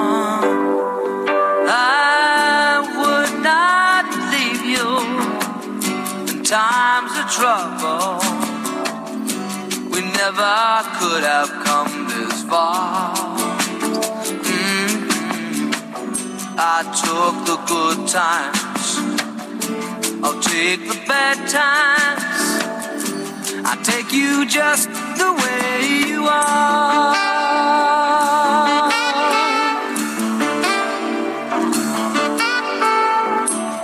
Seguimos escuchando música de Billy Joel, está también otra clásica, Just the Way You Are, simplemente la forma que eres. Me gusta. Otro, eh, al contrario de la épica de Piano Man, esta es una canción de amor muy entrañable. Que también eh, la escuchamos en español con José José. Tenemos mensajes. ¿Cómo era? Nunca cambies por complacer, ¿no? Ándale. Bueno, vámonos con eh, Lorenzo desde Ajijic, eh, Jalisco, que nos escribe esta mañana. Eh, buenos días a todo el equipo del Heraldo, Sergio Lupita, excelente selección musical. Pregunto, luego de tantos halagos que hace el presidente López Obrador a Cuba, ¿será que vamos a navegar hacia el mar de la felicidad de Cuba? Cita de Hugo Chávez, autócrata venezolano.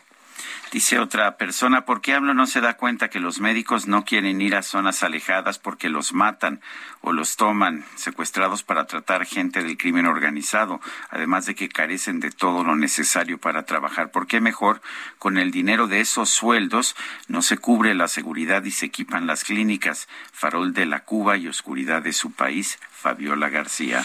Eh, dice otra persona del auditorio esta mañana. Eh, buenos días, Sergio Lupita. Como siempre, excelente selección musical con Billy Joel, extraordinario su piano man. Y claro, también nos gustan cómo dan las noticias, ¿eh? Su trabajo periodístico, excelente. Son las 8 de la mañana con 37 minutos. En Soriana te apoyamos con nuestro precio aliado, porque estamos de tu lado. Pasta la moderna 220 gramos a 9.90. Azúcar estándar precisísimo de 900 gramos a 21.50. Y huevo blanco precisísimo 18 piezas a 41.90. Soriana, la de todos los mexicanos. A mayo 12, aplica restricciones. El colectivo Rebeldes con Causa exige a la Secretaría de Gobernación que se entreguen los recursos públicos para la operación de los refugios y centros de atención externa. Lorena Villavicencio es activista, fue diputada federal, está en la línea telefónica. Lorena, gracias por tomar nuestra llamada. Cuéntanos, eh, ¿a qué recursos se refiere este colectivo Rebeldes con Causa? Eh, ¿Y qué ha pasado? ¿Estaban presupuestados? ¿No estaban presupuestados? ¿Qué pasó con estos recursos? Bueno, primero saludar, saludarte, Sergio, me da mucho gusto estar en tu programa y en efecto eh, se trata de recursos públicos que estaban etiquetados en el presupuesto, el presupuesto de este año, del 2022, que es, es, un presupuesto que se tiene que dar justamente para este programa de refugios especializados y, y también para los eh, centros de atención exterior que también atiende a las víctimas de violencia de género en este país y lamentablemente estos refugios, que son muy poquitos todavía en el país, para el número de mujeres violentadas, estamos hablando de alrededor de 75 eh, refugios y 40 centros de atención especializada.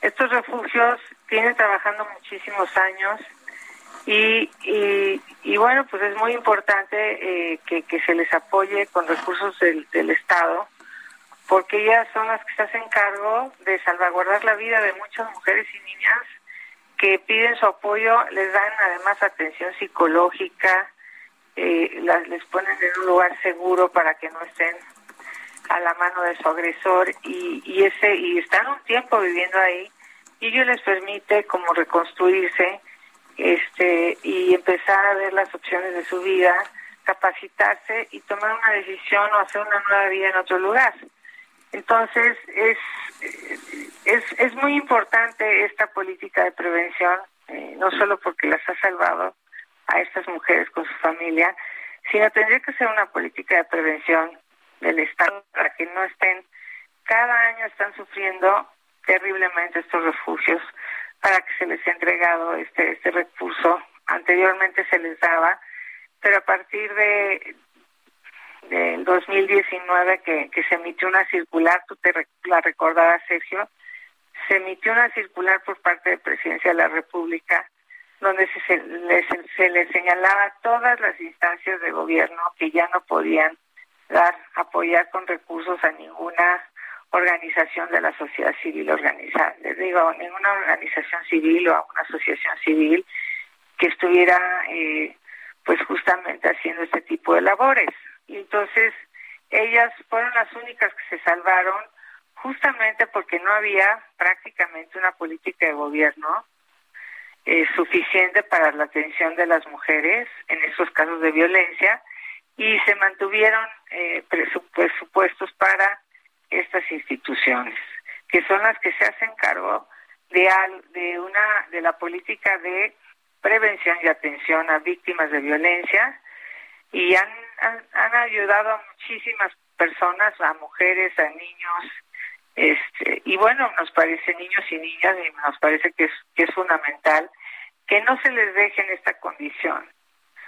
No, no es posible que por el hecho de haber eliminado al Indesol, que era el con el que tenían sus lineamientos y estaban trabajando en mejores condiciones, de repente se decidió la eliminación de esta institución, le pasaron a los refugios a, a, a CONAVIM, que depende directamente de la Secretaría de Gobernación, y llevan hasta este mes de mayo sin tener ningún tipo de ingreso, con el riesgo de que puedan cerrar en cualquier momento, porque ellas, ellas tienen mujeres que están habitando en sus espacios y siguen atendiendo a las mujeres en el caso de los centros de atención externa y no tienen las condiciones económicas para pues para seguir atendiendo las 24 horas de todo el año y me parece que es inaceptable que se les dé el trato a, a instituciones de carácter privado, también hay algunas públicas que son las menos, pero ellas que han hecho un esfuerzo de por mantenerse y por seguir apoyando de manera especializada, porque además tienen personal, personal especializado allá adentro que atiende a las mujeres que llegan en situaciones ecológicas terribles, que sufrieron violencia en sus casas, que ninguna autoridad las escuchó, muchas de ellas seguramente acudieron a los ministerios públicos y, sus denuncias fueron desestimadas, y esto eh, eh, refleja pues la realidad de lo que estamos viviendo las mujeres en este país entonces por eso exigimos eh, Lorena el gobierno el gobierno se ha considerado como el gobierno más humanista el gobierno de Andrés Manuel López Obrador no, nos dices no está viendo entonces a estos sectores y, y, bueno ibas a, a comentar qué qué están exigiendo entonces para que esto opere para que no se queden en la indefensión bueno, eh, yo no sé este, ¿Dónde está eh, eh, acreditado que es el gobierno más humanista? Mm, seguramente basado en el tema de que tiene una gran política social. Y bueno, coincidimos que una parte importante de la política social que se está instrumentando es positiva, particularmente la que se trata con los adultos mayores. Eh, eso así lo pienso yo. A estas personas es muy importante que se les siga apoyando porque prácticamente pues están desplazados del mercado laboral. Sin embargo, eh, lo que me parece que no ha habido un sentido humanista para nada es en el tema de la violencia contra las mujeres. Ha sido tiro por viaje los comentarios del presidente, incluso contra los, los refugios, les dijo de manera, me parece poco poco sensible y humanista, él hizo un comentario de que pues que se esperen, ¿no? Están acostumbradas a, a que les den dinero, como si fueran instituciones que se dedicaran a cuestiones intrascendentes. Estamos hablando de salvar vidas, de, de, estamos hablando de la integridad de estas familias que están sometidas a un agresor que está en casa y que tienen que salir de su casa por, por la violencia que están viviendo todos los días. Estamos hablando de niños que ya tienen problemas psicológicos serios, incluso físicos, porque son violentados también. Y seguramente en muchos de esos casos también ha habido violaciones, porque en este país todos los días hay 60 violaciones para niñas, adolescentes y mujeres. Entonces, y, y las cifras no son menores que en las etapas de gobierno neoliberales. Estamos en una situación de mucha gravedad porque además se sigue pensando que, que apostándole a la militarización, que les dan todos los recursos en lugar de pensar en la prevención, en evitar que estas conductas sigan reproduciendo, porque es, es muy triste verlo, pero tenemos jóvenes que cometen delitos de feminicidio.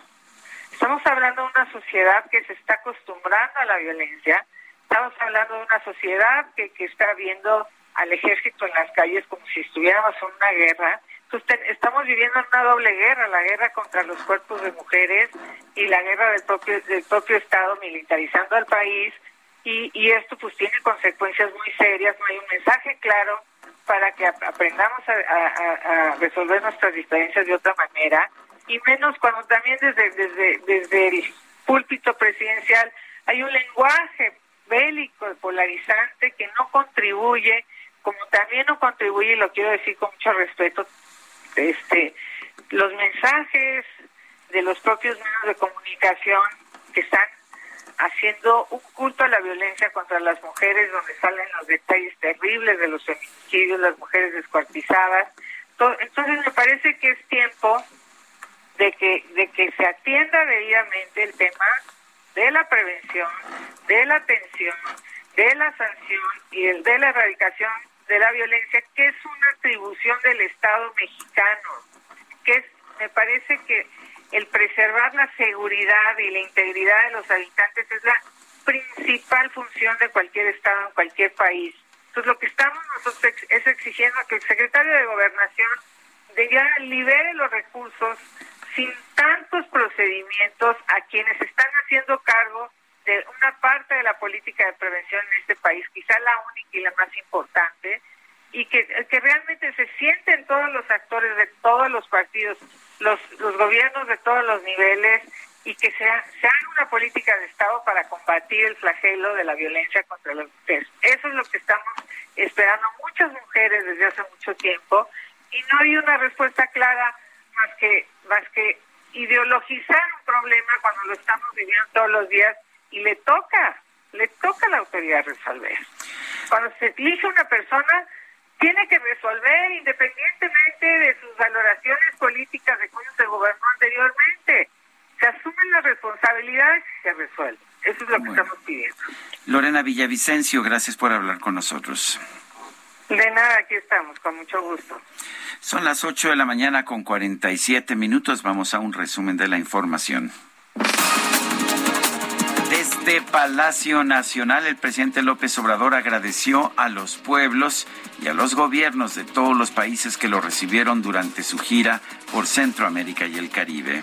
Incluimos anoche regresamos de la gira por Centroamérica y el Caribe. Queremos eh, expresar nuestro agradecimiento a los pueblos y a los gobiernos de Guatemala, de El Salvador, de Honduras, de Belice, de Cuba, a los pueblos y a los gobiernos por el trato respetuoso, diría afectuoso, cariñoso que nos eh, manifestaron. El presidente López Obrador destacó que durante su gira por Centroamérica acordó suspender los aranceles para las importaciones de alimentos procedentes de Belice. En Belice se logró un acuerdo para quitar aranceles porque no pueden vender sus productos agropecuarios en México por los impuestos, los aranceles. Entonces decidimos quitar aranceles para alimentos, pescados, mariscos, productos agrícolas y para la ganadería. El INEGI informó que en abril del 2020 el índice nacional de precios al consumidor presentó un crecimiento de 0.54% respecto al mes inmediato anterior. La inflación anual se ubicó en 7.68%, la global, pero las frutas y alimentos subieron, escuche usted, 15.84%. La Agencia Federal de Aviación Civil y los servicios a la navegación en el espacio aéreo mexicano confirmaron que ya se investiga el incidente de aproximación de dos aeronaves registrado en el Aeropuerto Internacional de la Ciudad de México este sábado. La presidenta de la Comisión Europea, Ursula von der Leyen, informó que en junio el organismo dará su opinión sobre la posible incorporación de Ucrania a la Unión Europea. El director de la Agencia Espacial Rusa, Dmitry Rogozin, afirmó que en un conflicto nuclear su país podría derrotar a la OTAN en solo 30 minutos. Sin embargo, destacó que, pues, descartó que Moscú planee utilizar este tipo de armas. 30 minutos serían suficientes. Así como cuando decían que, que, a Ucrania en unos cuantos días le iban a derrotar, Así ¿verdad? Es.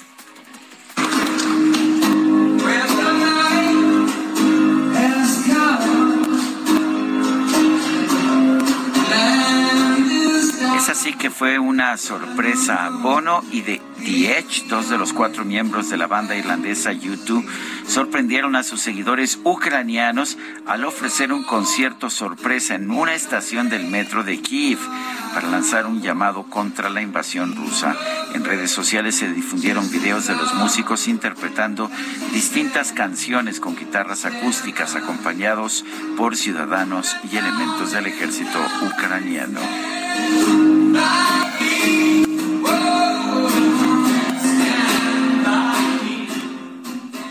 Sergio Sarmiento y Lupita Juárez.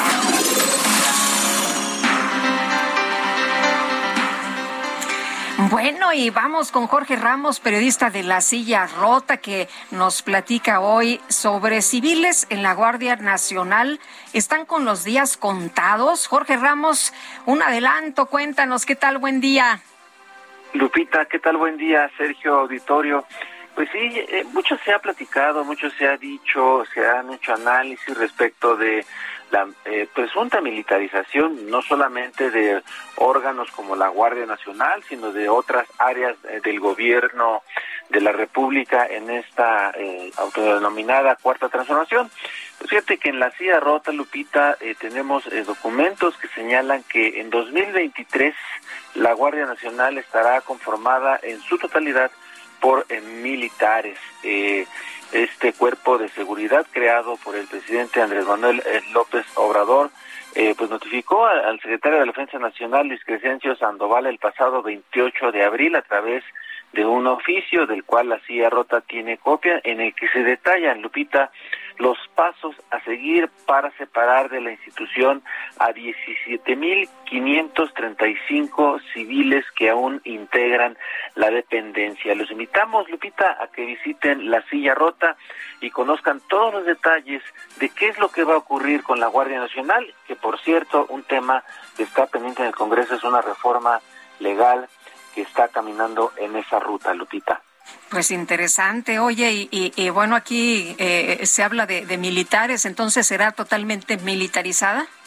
Así es, así es lo que se le está informando al alto mando, como ellos le llaman, pues eh, son diversos aspectos en principio y particularmente es lo que te mencionaba, eh, la sustitución de casi 17 mil eh, integrantes de la Guardia Nacional que aún siguen siendo civiles. También se les informa que va a haber capacitación, adiestramiento y educación policial, algo que Lupita es muy, muy importante porque hemos visto en los últimos días, las últimas semanas, tenemos el caso eh, eh, triste, doloroso e indignante de Guanajuato de un joven que pues eh, murió a manos de, de elementos todavía en una situación que no se ha aclarado. Pues sí, Jorge Ramos, muchas gracias. Gracias por invitarnos a leer estos especiales de la silla rota. Gracias a ustedes, muy buenos días. Bueno, y en otros temas, rápidamente fue liberada después de una condena, de cumplir una condena de 15 años de cárcel, Tomoyi Marx Yu, esposa del empresario Shen Li Yegon. Ella quedó en libertad. Eh, se le había acusado de delitos relacionados con lavado de dinero, delincuencia organizada y posesión de armas de uso exclusivo de las Fuerzas Armadas. Shen Li Yegon, acusado por los mismos delitos, todavía está en la cárcel del Antiplano, pero no ha recibido todavía sentencia. Son las siete, las ocho de la mañana, ocho con cincuenta y cuatro minutos. Vamos a una pausa y regresamos. I believe in you, I said I love you. That's for. This I promise from the heart.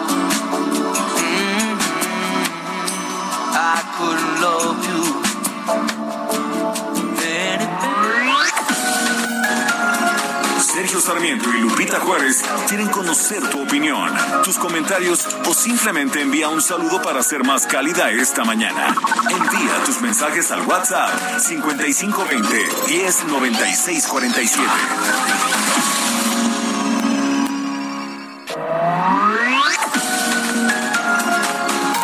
Continuamos con Sergio Sarmiento y Lupita Juárez por El Heraldo Radio.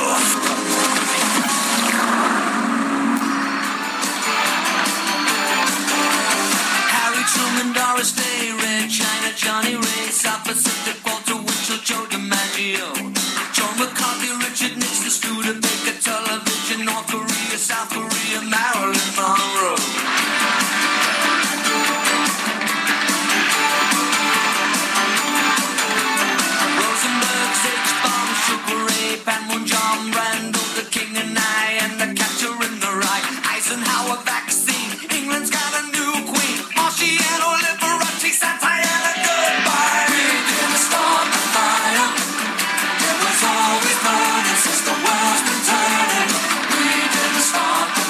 start the fire, nosotros no empezamos el fuego.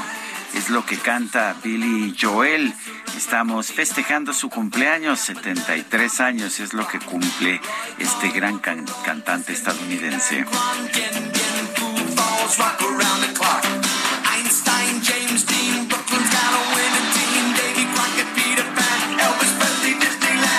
Tenemos mensajes de nuestro público. Sí, tenemos mensajes y les agradecemos a nuestros amigos del auditorio que escriban esta mañana y que compartan sus opiniones. Nos dice Miguel Díaz acerca de las llamadas que recibe la persona que se va a pensionar del IMSS. A mí, a raíz de haberme pensionado, me hablan o envían WhatsApp o mensajes de texto, empresas de préstamo de dinero. Pregunto quién o quiénes les dieron mis datos. Saludos a los mejores. Gracias. Dice otra persona, soy Miguel Rivera, terrible y peligrosísimo para la democracia que se manden médicos cubanos a regiones remotas que son generalmente las más manipulables por ideologías.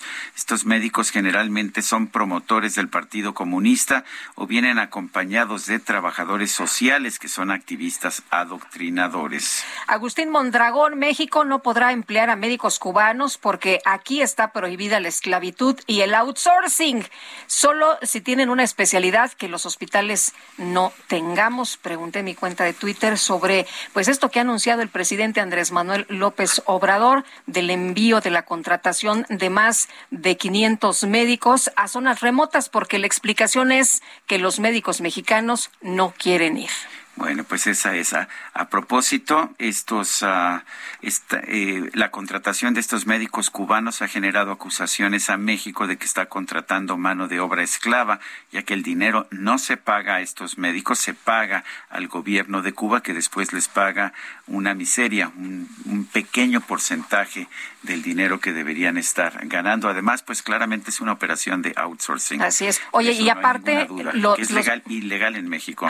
Como lo determinó el, el, gobierno. Oye, nos estaban diciendo algunos médicos mexicanos que pues ha sido una eh, pesadilla en algunos casos esto de los médicos cubanos porque no están bien capacitados y la verdad es que pues han tenido que ayudarles, capacitarlos, que invierten tiempo en eh, cosas que no tendrían que estar haciendo y, deberían atender a, gente y que esto les está quitando o les ha quitado tiempo. Pero bueno, pues parte de lo que se ha mencionado. Son las nueve con tres minutos. El periódico de, España, El País, eh, publica hoy una nota en su edición de México acerca del tercer y último informe de la empresa noruega DNV sobre el desplome de la línea 12 del metro. El uh, país señala que tuvo acceso al documento y señala que por primera vez hay fallas, eh, se señalan fallas en las inspecciones y el mantenimiento como causas concurrentes en la tragedia de la línea 12 y que llevaron a que siguiera funcionando cuando no estaba apta. Este documento suma este factor a los problemas de diseño y de construcción. Señala que la supervisión de la obra, eh, de haberse atendido, eh, de haberse hecho bien y de haber considerado todos los factores de mantenimiento, habría evitado el colapso del tramo elevado que el 3 de mayo del 2021 dejó a 26 personas muertas y un centenar de heridos. La jefa de gobierno, Claudia Sheinbaum, calificó la semana pasada el informe de tendencioso y anunció una demanda civil contra la consultora noruega. Este peritaje señala a las tres últimas administraciones locales, asegura que hubo factores determinantes en la tragedia, desde la concepción del proyecto hasta su operación. Y bueno, entre otras cosas, la jefa de gobierno de la Ciudad de México advirtió a DNV que no diera a conocer este informe, que si no los demandaría penalmente, ya no civilmente, sino penalmente y bueno, pues no sabemos qué hará ahora ante esta filtración del uh, documento al periódico español El País. Pues interesante lo que se da a conocer porque se ha insistido en el gobierno de la doctora Sheinbaum que no fue falta de mantenimiento y lo que pues señala este peritaje es que hubo fallas efectivamente en el mantenimiento. Bueno, vámonos eh, con eh, Marván Soto. Él es escritor, experto en el Medio Oriente, y vamos a platicar con él sobre este tema de endurecimiento de las reglas talibanes allá en Afganistán. Fíjese usted, han ordenado a todas las mujeres usar la burka y también Bueno, pues el decreto señala que los familiares varones van a enfrentar un castigo en caso de que las mujeres no respeten este código de vestimenta. Maruán, hay muchas preocupaciones por defensores de los derechos humanos ante pues este endurecimiento de las reglas, ante este recrudecimiento de las reglas. ¿Tú cómo ves? Buenos días. Lupita, Sergio, buenos días. Eh, a ver, en realidad el gobierno talibán, actuando como el gobierno talibán, como nadie podía esperar de forma distinta. Eh, un poco en antecedente, a ver, estamos hablando de un gobierno que recupera el poder en agosto del año pasado, a la salida de las tropas norteamericanas de Afganistán, luego de una operación que podríamos tomarlo como el mayor fracaso que podría existir en esos términos, porque al final fue una operación que sacó el gobierno talibán para poder después permitir el regreso de otro gobierno talibán. En ese momento hubo distintas opiniones, nadie honestamente que conociera la región y nadie que tuviera ninguna analista con un, con un gramo de seriedad eh, podía en ese momento suponer como creíbles las, eh, los dichos de los distintos miembros del que se iba transformando en el gobierno de Afganistán en que entrarían en un modo más moderado. No, no existe el talibán moderado, no existe tampoco el ayatollah moderado. ¿Qué es lo que está sucediendo en realidad? Lo que está sucediendo es que en un principio, para agosto del año pasado, conforme se iba organizando este nuevo especie de gobierno en, en Afganistán, había distintas voces que al mismo tiempo marcaban la transformación de la propia estructura del país en los últimos 20 años. No existe un, todavía a la fecha, un talibán homogéneo, y desde ese momento se podía dar cuenta que había algunas voces que parecían tener algún otro tipo de intención que lo que estamos viendo ahora. ¿Por qué es otro tipo de intención? Porque si bien al final las estructuras del talibán, la interpretación de la Sharia del talibán sigue siendo exactamente la misma, sigue siendo la misma interpretación de la ley islámica, la realidad es que en 20 años hubo distintos, uh, distintos fenómenos en el planeta entero, que sé yo, tecnología, formas de comunicación, etcétera, que obligaban, al menos en ese momento, a tratar de manejar las cosas de otra forma. ¿Cuál era la principal cosa que habían manejado de otra forma? Para ese momento, y creo que lo platicamos a mediados del año pasado, eran los modos Doha. ¿Por qué los modos Doha? Doha, la capital de Qatar. Porque al final se habían logrado, y esa era la estructura con la que se estaba manifestando el gobierno talibán, en la que daban la impresión de tener un discurso que podía ser complaciente para ciertas voces preocupadas por derechos humanos, sobre todo en particular derechos de mujer, en Occidente, mientras podían cometer barbaridad al, al, mismo tiempo atrás de esos discursos, es decir, una especie de bipolaridad de discursos. Bueno, ese tipo de bipolaridad, conforme fueron pasando los meses, se fue esfumando y se transformó un poco las posturas que en algún momento podían incluso dar la impresión de querer otro tipo de cosas, se fueron haciendo mucho más hacia el lado extremo, hacia el lado radical del talibán, que es el que ha sido dominante. Ahora también hay que tomar en cuenta de dónde surge esto, más allá de los orígenes o no del talibán. La realidad es que a lo largo de los últimos 20 años, la, el principal apoyo que contaba y que cuenta todavía el talibán en Afganistán proviene de las áreas rurales. Eh, Afganistán, Afganistán es un país en su mayoría rural, bueno, y gran parte de estas áreas rurales esta estructura de la burka, de la interpretación de la Sharia, ha estado presente, no, no se había sumado a lo largo de estos 20 años. A la hora que se llega al poder y toman Kabul y terminan por ejecutar un tipo de gobierno, resulta que estas ciudades que eran un poco más, si queremos ponerlo en términos nuestros, cosmopolitas, pero en realidad es que no lo fueran, pero sean un poco menos, uh, menos parecidas a lo que ocurría en el resto del país, enfrentan a los choques de una mayoría que había apoyado el talibán. Ha habido distintos discursos alrededor de esto. Por un lado, eh, y me compartían ustedes el fin de semana, la, el enunciado en un tuit del secretario general Guterres que esperaba que se, que se cumplieran las promesas, bueno, las promesas del talibán sobre respeto a, a derechos, sobre todo mujeres, con esta aplicación mandatoria de la burka. La realidad es que nunca se dieron esas promesas. Cuando se dan esos primeros discursos, de forma inmediata, a los días, en realidad, si no es que horas, se empezaron a limitar el acceso de mujeres a las escuelas, se empezó a limitar la posibilidad de que las niñas fuesen a secundaria. A las tres semanas de que salen esas primeras promesas, incluso se da un movimiento por parte en zonas urbanas de familias que querían otro tipo de estructura. Hubo un movimiento particularmente conmovedor que era No sin mi hermana, donde chicos de edades de secundaria decían yo no voy a ir a la escuela si no va a ir mi hermana. Al final, pues nadie fue a la escuela. Eh, hace unos meses también se prohibió que las mujeres pudieran tomar un avión sin la compañía de un hombre guardián. Es decir, nunca existieron nada, nunca existió ninguna base para esas promesas que el mundo occidental creyó porque le permitía tener cierta tranquilidad. ¿Qué es lo que podría suceder en este momento? Bueno, ha distintas sanciones económicas porque al final Afganistán sigue siendo un país, más con la crisis de trigo por, provocada por la invasión uh, Rusia-Ucrania, resulta que es un país que sí depende de ayudas internacionales y el tipo de sanciones o respuestas de Occidente a este endurecimiento incluye no solo la burca, incluye el avión, incluye lo que decían también de los castigos a hombres, incluye el ataque a minorías, incluye muchísimas cosas, ¿no? Resulta que es quizá la única acción que más o menos está permitiendo que haya cierto tipo de presión, pero es un tipo de presión que en realidad lo único que hace más es satisfacer la tranquilidad de las conciencias occidentales que cualquier otra cosa. Se dice también mucho, porque lo decían los afganos. ¿Cuáles afganos? Los afganos que quieren salir a la calle, los afganos mujeres, los afganos. ¿Cuáles afganos? La falta de homogeneidad es un poco también la lucha que se ve en este momento con este tipo de acciones al interior del Ministerio de Promoción de la Virtud y Prevención del Vicio, así se llama, no es culpa, que es quien manda este tipo de acciones.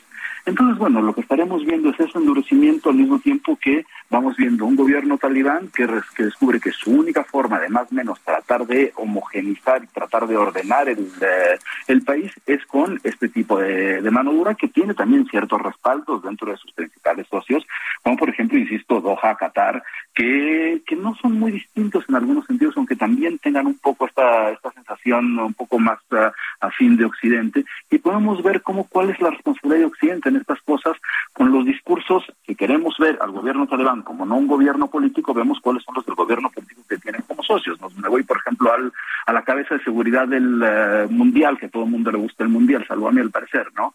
Bueno, la cabeza de seguridad del Mundial de Qatar dice, si quieren expresar sus puntos de vista sobre los LGBT, vayan a hacerlos en una sociedad donde, donde sea aceptado y no se insulte. Bueno, ese no se toma como un insulto. Bueno, ese tipo de estructuras son las que permiten desde Occidente, en el momento en que las aceptamos, que haya este tipo de acciones contra sobre todo la población, uh, la población de mujeres en Afganistán. Muy bien, pues Marwan, qué gusto como siempre poder escucharte. Gracias por hablarnos de este tema y bueno, pues qué, qué difícil para quienes viven en estos países, qué situación más lamentable, ya cuando una comisión de la virtud, como tú nos comentas, se mete en tu vida y te dice cómo debes comportarte, cómo debes vestirte, cómo debes actuar, cómo debes estudiar. Híjole, yo creo que pues ahí la situación ya ya se perdió. Hablamos de un grado de perversión un poco más grande. Ese ministerio está en el que antes era el Ministerio de la Mujer. Ocuparon su edificio para hacer. Bueno, para que nos quede claro por dónde va y de qué se trata. Muchas gracias, como siempre, Marwan. Gracias a ustedes. Un abrazo. Hasta Gracias. luego.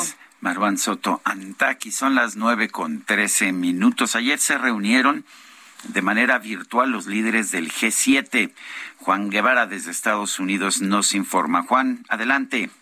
Mi querido Sergio Lupita, muy buenos días. Así es, fíjense que el presidente de los Estados Unidos, Joe Biden, se, se tuvo una junta virtual a las 10 de la mañana de ayer, hora México, desde su casa en Delaware, con los eh, líderes de las siete economías más importantes del mundo, incluyendo al, presi al presidente Volodymyr Zelensky, para discutir los últimos acontecimientos de la guerra. Se dieron varias declaraciones una de ellas del presidente de los Estados Unidos diciendo que el apoyo eh, completo y total sigue con la con Ucrania. Al mismo tiempo, algo que también sor nos sorprendió a todos es que el mismo día de ayer la primera dama de los Estados Unidos, Jill Biden, hizo una visita sorpresa a la zona de guerra en Ucrania, cosa que es bastante rara, no se había visto esto. Eh, de, es la primera vez que se ve una primera dama que va directamente a una zona de guerra. Se juntaron el día de ayer con la eh, primera dama de eh, Ucrania, Olena Solensky, eh, quien no había hecho ningún tipo de aparición pública desde que inició la guerra el 24 de febrero. La primera dama de los Estados Unidos cruzó a Ucrania por medio de la frontera con eh, con Croacia eh, eh, y, bueno, al final del día llegó, eh, se juntó con la primera dama, eh, hablaron y después eh, la primera dama de los Estados Unidos hizo una llamada a Joe Biden diciéndole la importancia que era seguir apoyando a Ucrania. Muchos de los analistas políticos en este momento se están dando cuenta que esta junta era muy importante que se diera antes de que Vladimir Putin dijera eh, o se de, declarara la victoria, que lo decía Lupita en la mañana, la, la victoria o el día de la victoria eh, en Rusia. Y en segundo lugar, se espera, no en este momento porque está la guerra, pero se espera que eh, la OTAN incluya a Ucrania como un país adicional, que es una de las cosas que se espera en el mediano plazo. Ese reporte que tenemos, Sergio y Lupita. Muy bien, pues eh, gracias Juan Guevara por esta información. Estamos pendientes, gracias a ustedes. Gracias, muy buenos días. Este fin de semana llamó la atención la violencia desatada allá en Quintana Roo y es que pues eh, varios bares eh, fueron atacados de manera simultánea ahí sobre la avenida Acaba. Oscar Montes de Oca, fiscal general de Quintana Roo, como siempre, muchas gracias por tomar nuestra llamada y por ayudarnos a entender qué es lo que está pasando. Se trata, eh, Oscar, de extorsión y cobro de derecho de piso, esto que vimos estos ataques que, que vimos el fin de semana? Muy buenos días a ustedes. Buenos días.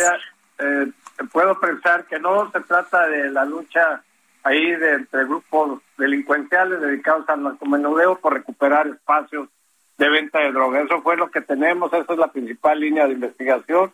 No teníamos antecedentes de, de extorsión en esos dos lugares, sí de uno que ya había sido clausurado y cerrado por este tipo de actividades, sin embargo, fue reaperturado y ahora tenemos este desenlace. Exactamente por qué son estos ataques si el problema es un conflicto entre dos grupos uh, rivales. Pues ganar espacios para eh, dedicarse a la, la venta de narcomenudeo. Tenemos aquí un grupo delincuencial que opera a nivel nacional, el cual ha tenido una decisión en sus células asentadas aquí en Quintana Roo y entre ellos mismos están eh, realizando estos actos de violencia. Eh, Oscar, preguntar cuántas personas hay fallecidas y cuántas hay eh, lesionadas. Bueno, en el lugar, en uno de los lugares fueron seis lesionadas y una que murió en el, en el mismo y en otro de los bares que fueron dos en total los atacados tenemos una persona que murió en el lugar y otra que murió ya en el hospital. Eh, ¿Hay alguna forma de identificar a los grupos que participaron? ¿Alguna forma de detener a sus integrantes, de, de poder llevarlos a la justicia? Claro que sí, tarde o temprano vamos a dar con ellos y van a ser presentados ante las autoridades judiciales para responder por este lamentable hecho. Estamos trabajando en ello junto con todas las autoridades, la Secretaría de Marina, la Secretaría de la Defensa Nacional, la Guardia Nacional, la Policía Quintana Roo, el Centro Nacional de Investigación y nosotros incluso tuvimos una reunión extraordinaria el día sábado para ver la estrategia y lograr la pronta captura de estos objetos. Muy bien, pues muchas gracias como siempre por conversar con nosotros. Muy buenos días. Gracias a ustedes, muy buenos días. Hasta luego, Oscar Montes de Oques, fiscal general de Quintana Roo. El ministro Javier Laines de la Suprema Corte de Justicia de la Nación propuso a los integrantes de la segunda sala amparar a la Universidad Nacional Autónoma de México para frenar la autorización de un desarrollo inmobiliario, el, el desarrollo llamado Gran Copilco. Diana Martínez nos tiene el reporte. Adelante, Diana.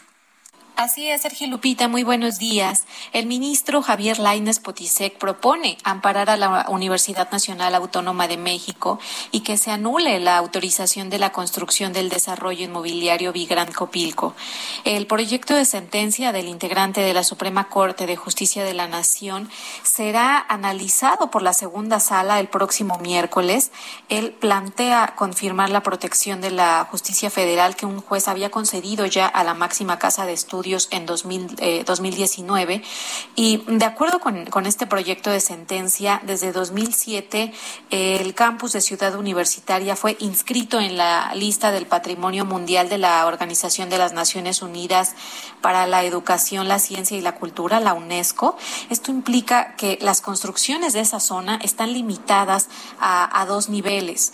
Luego de, de diversos permisos y dictámenes administrativos que fueron emitidos por autoridades eh, de, la Ciudad de México en 2016 se autorizó la ampliación y la modificación del proyecto Vigrand Copilco para eh, que se construyeran tres torres, dos de 23 niveles y una de 27 niveles para 616 eh, viviendas, eh, tienda de autoservicio, servicios, otros servicios y siete sótanos para estacionamiento en el predio ubicado en Avenida Copilco número 75 en la colonia Copilco El Bajo.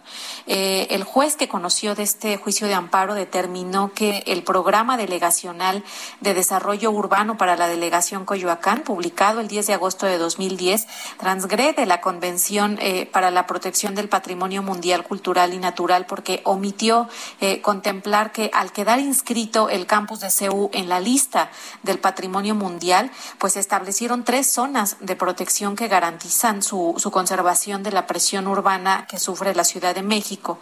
Y bueno, este proyecto también precisa que al otorgar el amparo, pues no, no, esto no implica eh, la expropiación del inmueble, sino que eh, solamente este eh, quede sujeto a un máximo de construcción de dos niveles al estar en una zona de amortiguamiento o, protegida.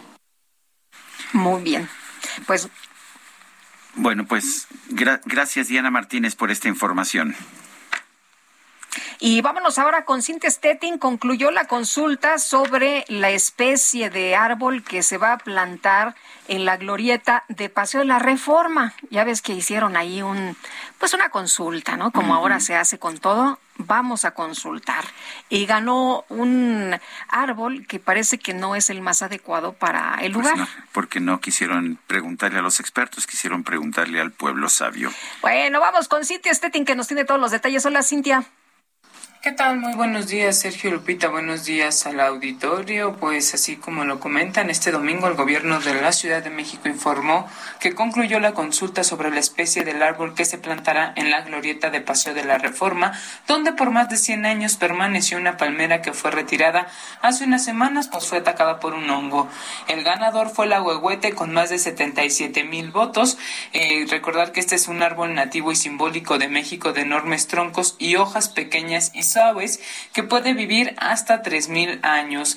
Esta especie requiere espacios amplios como camellones, parques, plazas, entre otros. Hay que recordar también que no sería la única especie en esta zona, pues también se puede encontrar en el bosque de Chapultepec y en la glorieta de la Diana Cazadora. En segundo lugar quedó la palma canaria con 71 mil votos que conforme a la descripción pues pueden vivir hasta 200 años, aunque todo depende del suelo y condiciones climáticas. En tercer lugar quedó la jacaranda con 23 mil votos y es que su principal característica son flores moradas, pueden vivir más de 100 años y llegan a medir hasta 30 metros de altura. Sin embargo, pues el que ganó fue el ahuehuete y esto se dio a conocer ayer alrededor de las 10 de la noche por la jefa de gobierno, quien dijo que la competencia estuvo reñida y siempre eh, pues eh, dijo ayuda a gobernar tomando en cuenta la opinión de la gente.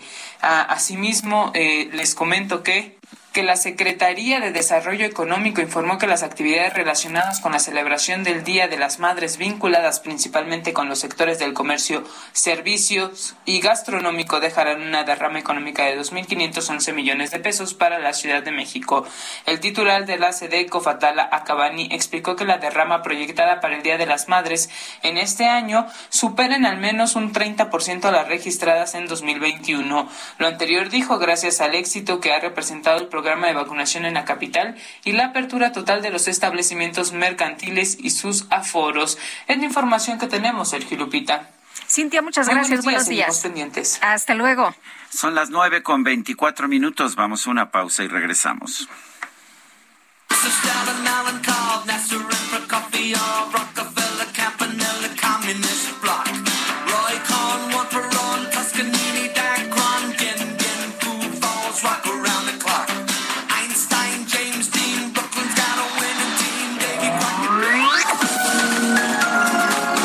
Sarmiento y Lupita Juárez quieren conocer tu opinión, tus comentarios o simplemente envía un saludo para ser más cálida esta mañana. Envía tus mensajes al WhatsApp 5520 109647.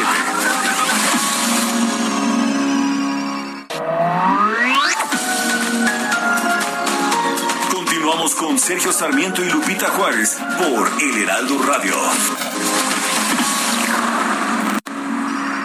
Gastrolab, historia, recetas, materia prima y un sinfín de cosas que a todos nos interesan.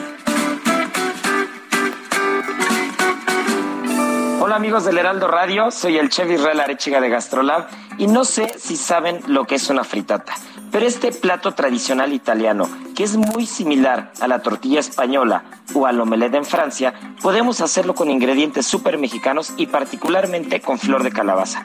Así que bueno, la receta es muy sencilla, necesitan únicamente 5 huevos, un cuarto de cebolla, dos dientes de ajo, 70 gramos de champiñones, un poquito de granos de lote, rajas poblanas bien tatemadas y bien limpias, un ramito de flor de calabaza, un poco de espinacas, pimienta negra, sal y un poquito de aceite de oliva. Y con estos ingredientes hacen una preparación espectacular, que si ustedes le echan un ojo a gastrolabweb.com pueden ver paso a paso esta receta. Así que ya saben, no hay pretexto para hacer una fritata con sabores muy mexicanos. En Soriana te apoyamos con nuestro precio aliado, porque estamos de tu lado. Aceite canola capullo, 840 mililitros a 47.90. Arroz extra precisísimo, 900 gramos a 16.90. Papel higiénico precisísimo, 4 rollos a solo 16.90. Soriana, la de todos los mexicanos. A mayo 12, aplican restricciones. Some folks like to get away, take a holiday from the neighborhood. Hop a flight to Miami Beach or to Hollywood. But I'm taking a Greyhound on the Hudson River line. I'm in a New York state of mind.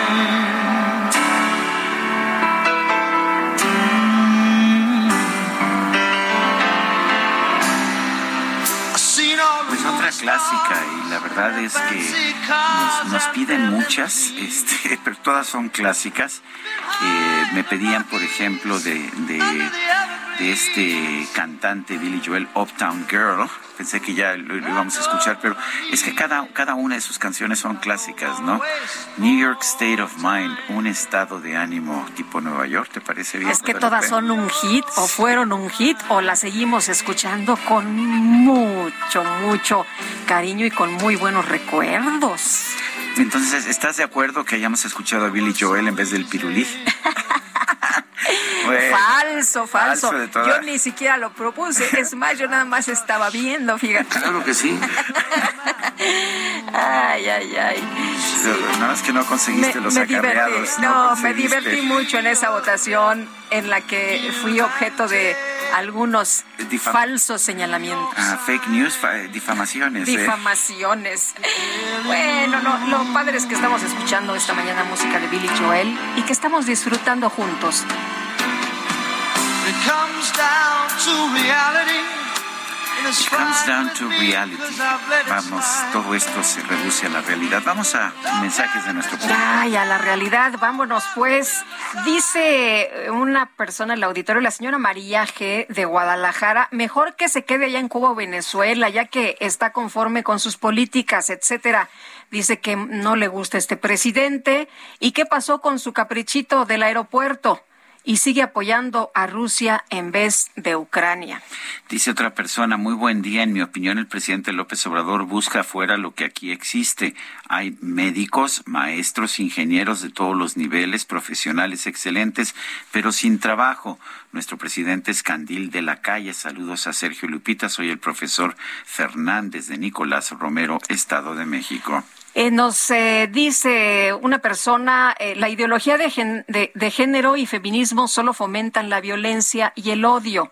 La violencia no tiene género, solo juntos podremos hacer frente a la violencia social y firma como Aguirre. Nueve con treinta y cuatro minutos.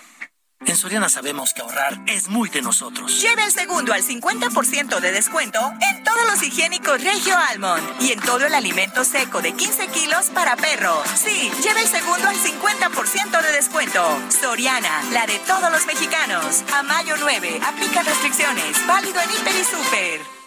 Prepárate, prepárate. Vamos a activar todos tus sentidos. Los decibeles ya llegaron al máximo. Ya llegaron al máximo.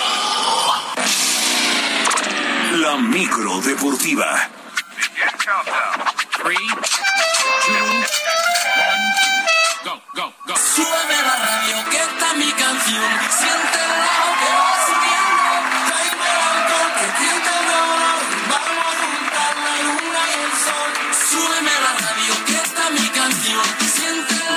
radio.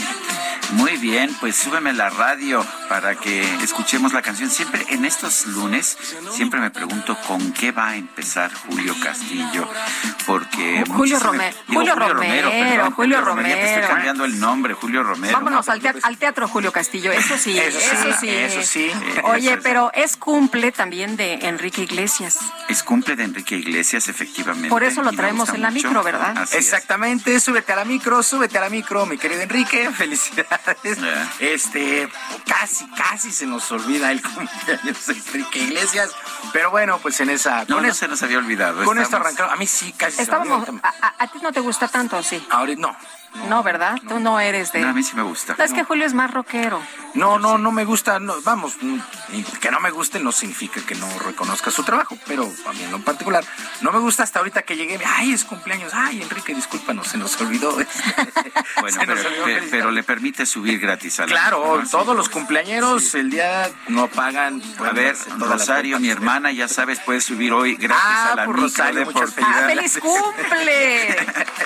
No, pues felicidades, sí, por supuesto. Este, no, no paga y puede darse las vueltas que quiera. Oye, las mamás, mañana vas a tener que echar un chorro de vueltas en la Eh, micro. ya compramos las flores. Ya, ¿Ya? compramos las flores. El cacharpo cada que suba va a cobrar pasaje y va a entregar una flor. Ah, ándale, ya están preparados. Así, así, así somos. Ay, qué bonito, qué bonito. Oye, y en los deportes, por Oye, cierto. en los deportes hay un montón No, es que de por cosas eso no sabía que- ni por cuál ibas a empezar. Quiero ver por cuál empiezas. Yo te puedo decir por cuál hubiera yo empezado, pero bueno. Hubieras empezado por Carlos Alcaraz. Sin duda. ¿No? Sin Este, bien me vámonos, conoces. pues, bueno, mira, pues vámonos con Carlos Alcaraz. Mira, lo traía por acá. Vámonos. Lo traía hasta abajo, pero Sí, bueno. No, hasta- lo, lo traía en penúltimo, pero bueno, gana Oye, el no todos Open los días un, un chavo de 19 años gana un Masters 1000 el abierto en- de Madrid, siendo además español y habiéndose echa- echado en sucesión a Nadal, a Djokovic y a Zverev.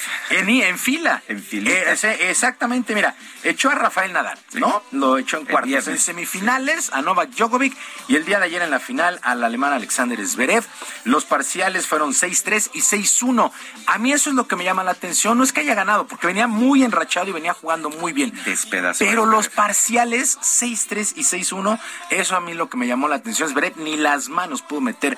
El día de ayer, una joven, pues realidad ya, Carlos Alcaraz, y vuelve a, mostrar el dominio que hay de los españoles en las canchas de arcilla. Así es que Alcaraz, y por cierto, también en este mismo torneo, la mexicana Juliana Olmos, haciendo pareja con la canadiense Gabriela Dabrowski, pues ganaron también el título, vencieron 7-6, 5-7 y 10-7 a Desiree Krawitz, la estadounidense, y a Demi Schubs de Holanda. Así es que felicidades para Juliana Olmos, la mexicana que gana el título allá en Madrid, pero en la categoría de dobles femenil. Bueno, pues así, así las cosas, nos alistamos ya a lo que será el segundo Grand Slam del año, el Roland Garros, pero sí llamó la atención el paso que trae Carlos Alcaraz en este, en este, en este mundo del tenis. Y repito, sobre todo en arcilla, demostrando que los españoles son los que dominan esta superficie, sin lugar a dudas. Y del tenis nos saltamos al torneo de clausura del balompié local, el fútbol mexicano. Se llevaron a cabo los duelos de repechaje y quedaron ya listos los cuartos de final. ¿Cómo se jugarán? Pachuca estará enfrentando a San Luis, Tigres frente a Cruz Azul, Atlas contra Chivas y las Águilas del América frente a la Franja del Puebla. Por lo pronto en el repechaje, tres de los cuatro duelos se fueron hasta los penaltis. Cruz Azul eliminó al Necaxa en la cancha del Estadio Azteca y su técnico Juan Reynoso aseguró que su escuadra está para pelearle a cualquiera a pesar de entrar en la liguilla por la vía del repechaje.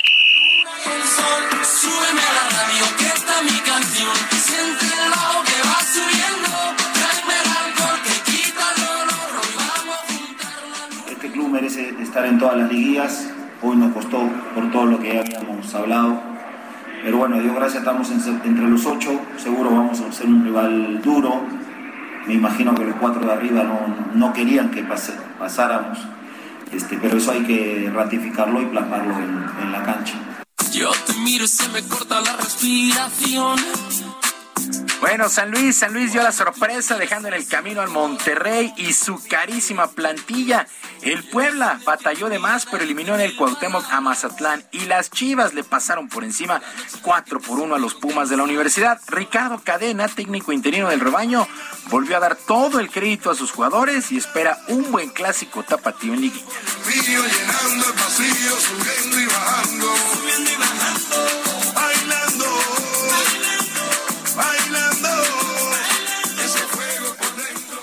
Pues es algo fantástico para, no nomás para mí, para todo el grupo. Yo creo que es por lo que se ha peleado, por lo que se ha luchado.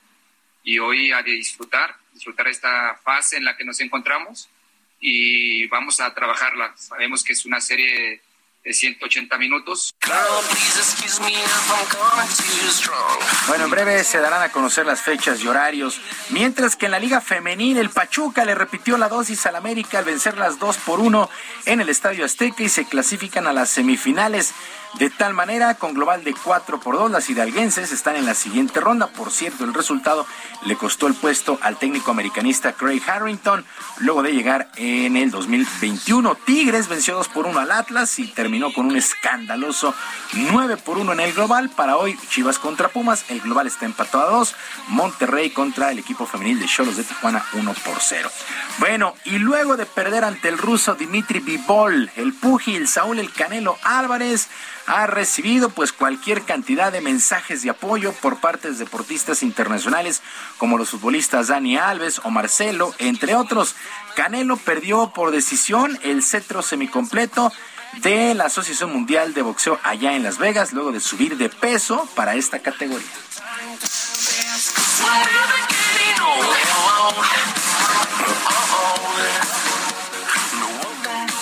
Obviamente me siento bien, creo que hice las cosas como tenía que hacerlas y, me siento bien, me siento bien. Vamos a ver, vamos a, ir y pensar qué es lo que vamos a hacer, pero me siento bien, no, no creo que, que perdí la pelea como te digo. Eh, perdí algunos rounds, en los últimos rounds me fatigué un poco, creo que por el peso quizás eh, no me sentí al 100%. Bueno, el Canelo Álvarez no perdía desde el 2013 cuando sucumbió ante el estadounidense Floyd Mayweather. Vaya que estallaron las redes sociales el sábado por la noche y todavía ayer por la mañana hablando de Saúl el Canelo Álvarez. Así es el boxeo y no tenemos ni la menor duda. Se gana y se pierde. Que ¿eh? el Canelo se repondrá y en verdad eh, yo comentaba que se aprende más de repente de las derrotas que de las victorias. Eh, Canelo había sido muy cuestionado por la manera en que había ganado, que sus rivales no le habían dado el ancho, ¿no? Que habían sido como peleas Que se los que se ponían ¿no? a modo. Ahora, él tiene que subir de categoría, es el reto que se puso él y no le fue bien, ¿no? Pero bueno, eh, hay que agradecerle que haya intentado entregar una buena pelea cambiar de categoría, subir de peso en el por eso existen las categorías en el boxeo, porque no es tan fácil ganar o perder peso. Entonces, ahí me parece que eh, radicó la derrota del Canelo, pero regresará sin lugar a dudas, tendrá que regresar a su categoría, a su peso normal y pues seguirá entregando buenas peleas. Esto es una derrota que no le quita la brillante carrera que ha tenido el Canelo. Insisto, se le había cuestionado la forma en que había ganado sus peleas anteriores. Para que vean que no. tenía. Para que vean que no. Eh, ¿No? bueno, Cambia, bueno, cambia, mi Julio, bueno. Cambió de división y le costó trabajo. Le costó ¿no? Entonces, trabajo. yo Pues sí, creo- no es lo mismo, ¿no? No es Sí. lo mismo que si tú juegas con unos chavitos de 17 a fútbol, a, digo, a, Con dos estas, sprints. a estas alturas del partido. con dos sprints tendría que buscar yo de oxígeno, ¿no? Pero bueno, oigan, el holandés Max Verstappen de Red Bull ganó el Gran Premio de Miami, la quinta fecha de la temporada en la Fórmula 1 de automovilismo. Terminó por delante de los Ferraris de Charles Leclerc y Carlos Sainz. Por su parte, el mexicano Sergio Pérez terminó en el cuarto lugar, ya que no pudo pelear por el podio debido a que su motor, eh, su motor se fue quedando sin potencia en las últimas vueltas. Por lo pronto, así lo señaló Sergio Checo Pérez. Hasta que duelan los pies te vas, yo también me Sí, tenía que empujar mucho en las curvas porque no tenía la potencia en las rectas. Eh, perdía alrededor de 10 kilómetros por recta, entonces ni con el DR se podía llegar a con Carlos. Dime si es verdad. Bueno, pues así las cosas. Ferrari líder con 157 puntos, Red Bull ahí pegadito con 151 en constructores. En pilotos, el líder es Charles Leclerc, 105, Max Verstappen 85, Sergio Pérez tercero con 66. Sergio Lupita, amigos del auditorio, la información deportiva este lunes, que es un extraordinario día y una mejor semana. Muy bien, gracias. Buscando por la calle gritando. Esta mañana el presidente Andrés Manuel López Obrador se refirió al incidente registrado este fin de semana en el Aeropuerto Internacional de la Ciudad de México. Dijo que no hay peligro en la operación y vuelos en el aeropuerto, puesto que el incidente del fin de semana fue un error y ya se está investigando. Señaló que Segov ya toma cartas para ordenar Segov, para le to- orden. le sí. toca a Segov Yo pensé que a- comunicaciones, ¿no? Pues este, ya sabes que aquí todo el mundo hace lo que no le corresponde, pero Pues a lo mejor por eso no salen bien las cosas, pero bueno, eh, vamos a escuchar eh, al, al presidente cuando pues señala todo esto, dice que Segov ya toma cartas para ordenar el espacio aéreo. Lo del espacio aéreo se los contesto. Eh, hay una reunión en gobernación este, para ordenar lo del espacio aéreo. No hay eh, ningún propósito para afectar a las líneas, todo lo estamos haciendo a partir de acuerdos. Bueno, pues ahí lo que dice el presidente Andrés Manuel López Obrador, dice que no hay ningún problema, a pesar, Sergio, de que ya los pilotos han registrado 17 incidentes, no nada más de este tipo como el que vimos el fin de semana, sino también pues por el rediseño del espacio aéreo que se quedan sin combustible y también acercamientos. Esto significa pues que han estado muy cerca de los cerros. El Sindicato Nacional de Controladores del Tránsito Aéreo, el SINACTA, ha rechazado que los trabajadores, que los controladores sean los responsables del del servicio, porque de que ha habido un deterioro del servicio, de eso no hay ninguna duda. María Larriba Sad es controladora de tráfico aéreo e investigadora de accidentes de aviación. La tenemos en la línea telefónica. María Larriba, gracias por tomar nuestra llamada. Primera pregunta, ¿qué pasó? ¿Qué pasó allá eh, con estos dos aviones de Volaris? Eh, ¿Cuál fue el error? ¿Qué fue lo que sucedió? Buenos días, gracias por el espacio. Bueno, mire, esa es, esa es una situación que puede tener varias causas. Una es que uno de los controladores equivocadamente haya autorizado al avión que estaba rodando para despegar a entrar a la pista. Eso puede ser un error. Y que el controlador de torre no tuviera información de que el compañero ya había invadido la pista con ese avión. Ahora, otra cuestión.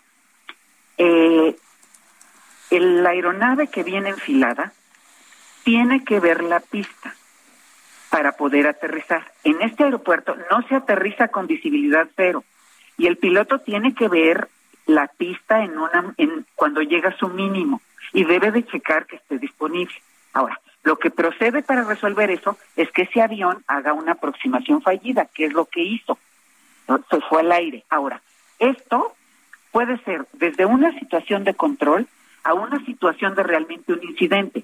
Ese para mí no fue un incidente, tuvo remedio a pesar de que había el error de que estaba ocupada la pista. Ahora, eh, este, ¿qué les pasa? Tenemos un año denunciando errores, denunciando incidentes, sí graves, y la autoridad negando que existieran. Entonces, hay otros dos o tres incidentes grabados donde se va al aire el avión y el que está en tierra despega y se juntan después del despegue los, las dos aeronaves sin separación.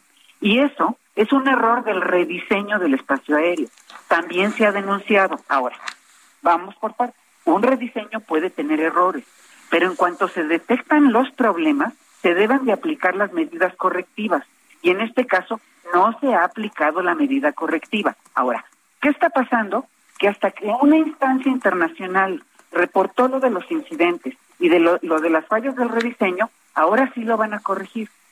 Pero además, discúlpenme, diario cambian de opinión. La primera reacción fue una contestación de la Secretaría diciendo que no había un solo incidente, que ellos no tienen reportes, que de dónde inventan esos incidentes. Y ahora ya, con el tiempo, pues ya reconsideraron su postura y ya dijeron que se va a corregir el rediseño, que se van a, a cambiar las cosas y que se va a regresar a los márgenes de seguridad, lo que me da mucho gusto. Pero cada quien debemos de, de responder por nuestros errores. Y la autoridad, en este caso, el director de servicios a la navegación en el espacio aéreo mexicano y en parte la Secretaría, todo este año de denuncias, lo del ruido, lo de la proximidad de los aviones, la cercanía a los cerros, el consumo de combustible, todo eso ha sido denunciado y no lo quisieron aceptar. La buena es que, bueno, pues ya lo aceptaron, Bueno, y ya ahora al director y ha ahora renunciado, ha renunciado lo obligaron a renunciar al director, pero me da un poco la impresión de que la, él, él sí es un controlador de tráfico aéreo, tengo entendido. Eh, el- Y la gran pregunta es, porque lo que me dicen es que la función que él tenía era justificar que sí se podía rediseñar el tráfico aéreo con el aeropuerto de Santa Lucía y el aeropuerto internacional de la Ciudad de México, a pesar de lo que decía Mitre. ¿Es cierto esto? Es correcto. Mire, le explico rápidamente. Cuando cambiamos de sexenio, hubo una serie de mesas de trabajo de especialistas para analizar lo de la cancelación de Texcoco y lo de las posibilidades de, de Santa Lucía. Y ahí se denunció que Santa Lucía ha sido estudiada por Mitre durante más de 30 años y que siempre han recomendado que no se hiciera allí un aeropuerto civil por condiciones particulares que tiene el sitio, pero la segunda razón y la más importante es que tenemos poco espacio aéreo porque tenemos mucha orografía y que no cabían los dos aeropuertos operando a la máxima capacidad y que por lo tanto comercialmente y económicamente no era factible que Santa Lucía y el ICN operaran al mismo tiempo. Bueno, la única persona que fue a la casa de campaña a ofrecerle al presidente que él podía arreglar ese asunto fue Víctor Manuel Hernández Sandoval. Y entonces lo hicieron director del CENEAM porque él prometió que lo iba a resolver. Pero él sabía que no tenía solución. Aparte, claro que fue controlador, nada más que él se retiró mucho antes de llegar a la categoría más alta, se fue en los 90, se fue a un puesto administrativo a la OASI y luego regresa diciendo que él es un experto. Ahora, mire, no se necesita ser experto en ese, en ese puesto, pero se necesita tener conciencia de que hay res- que respetar las normas internacionales para que esto trabaje con los parámetros de seguridad y simplemente hacer lo posible de acuerdo a los recursos que se tienen. Él eso no no entendió y hay otro problema gravísimo. Llegó a ese puesto hizo un enfrentamiento consistente contra los controladores empezó a sancionarlos y a perjudicarlos y a poner gente inexperta para que le ayudara, porque los expertos, o sea, o la gente que tiene experiencia, todo el tiempo le dijeron, eso no lo podemos hacer, eso es ilegal, eso no se hace de esa manera. Entonces él, para poder imponer su rediseño, con todas las fallas que tuvo, pues puso personal con poca experiencia, y este es el resultado.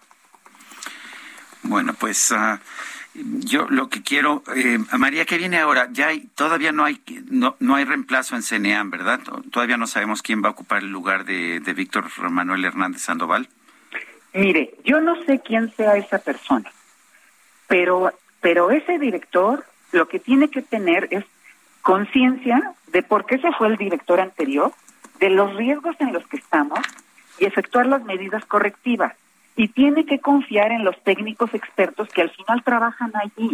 Mire, esto de ser controlador es tan especializado que no hay otro lugar donde trabajar. Entonces la gente está ahí soportando toda esta situación porque son especialistas en ese tipo de trabajo. Pero al director que llegue le pueden ayudar a resolverlo. Eso se lo garantizo. Bueno, Entonces la buena noticia pues es que se fue el que hizo las cosas mal y el que llegue pues esperemos que tenga Gracias. la- la- las, las ganas de hacerlo. María Larriba, tenemos que, que- que despedirnos. Gracias por hablar con nosotros y Guadalupe, se nos acabó el tiempo. Vámonos entonces, que la pasen todos muy bien. Buena semana.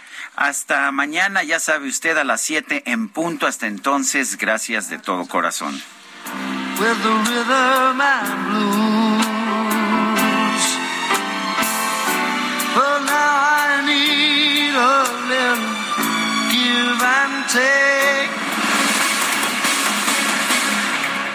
Heraldo Media Group presentó Sergio Sarmiento y Lupita Juárez por El Heraldo Radio.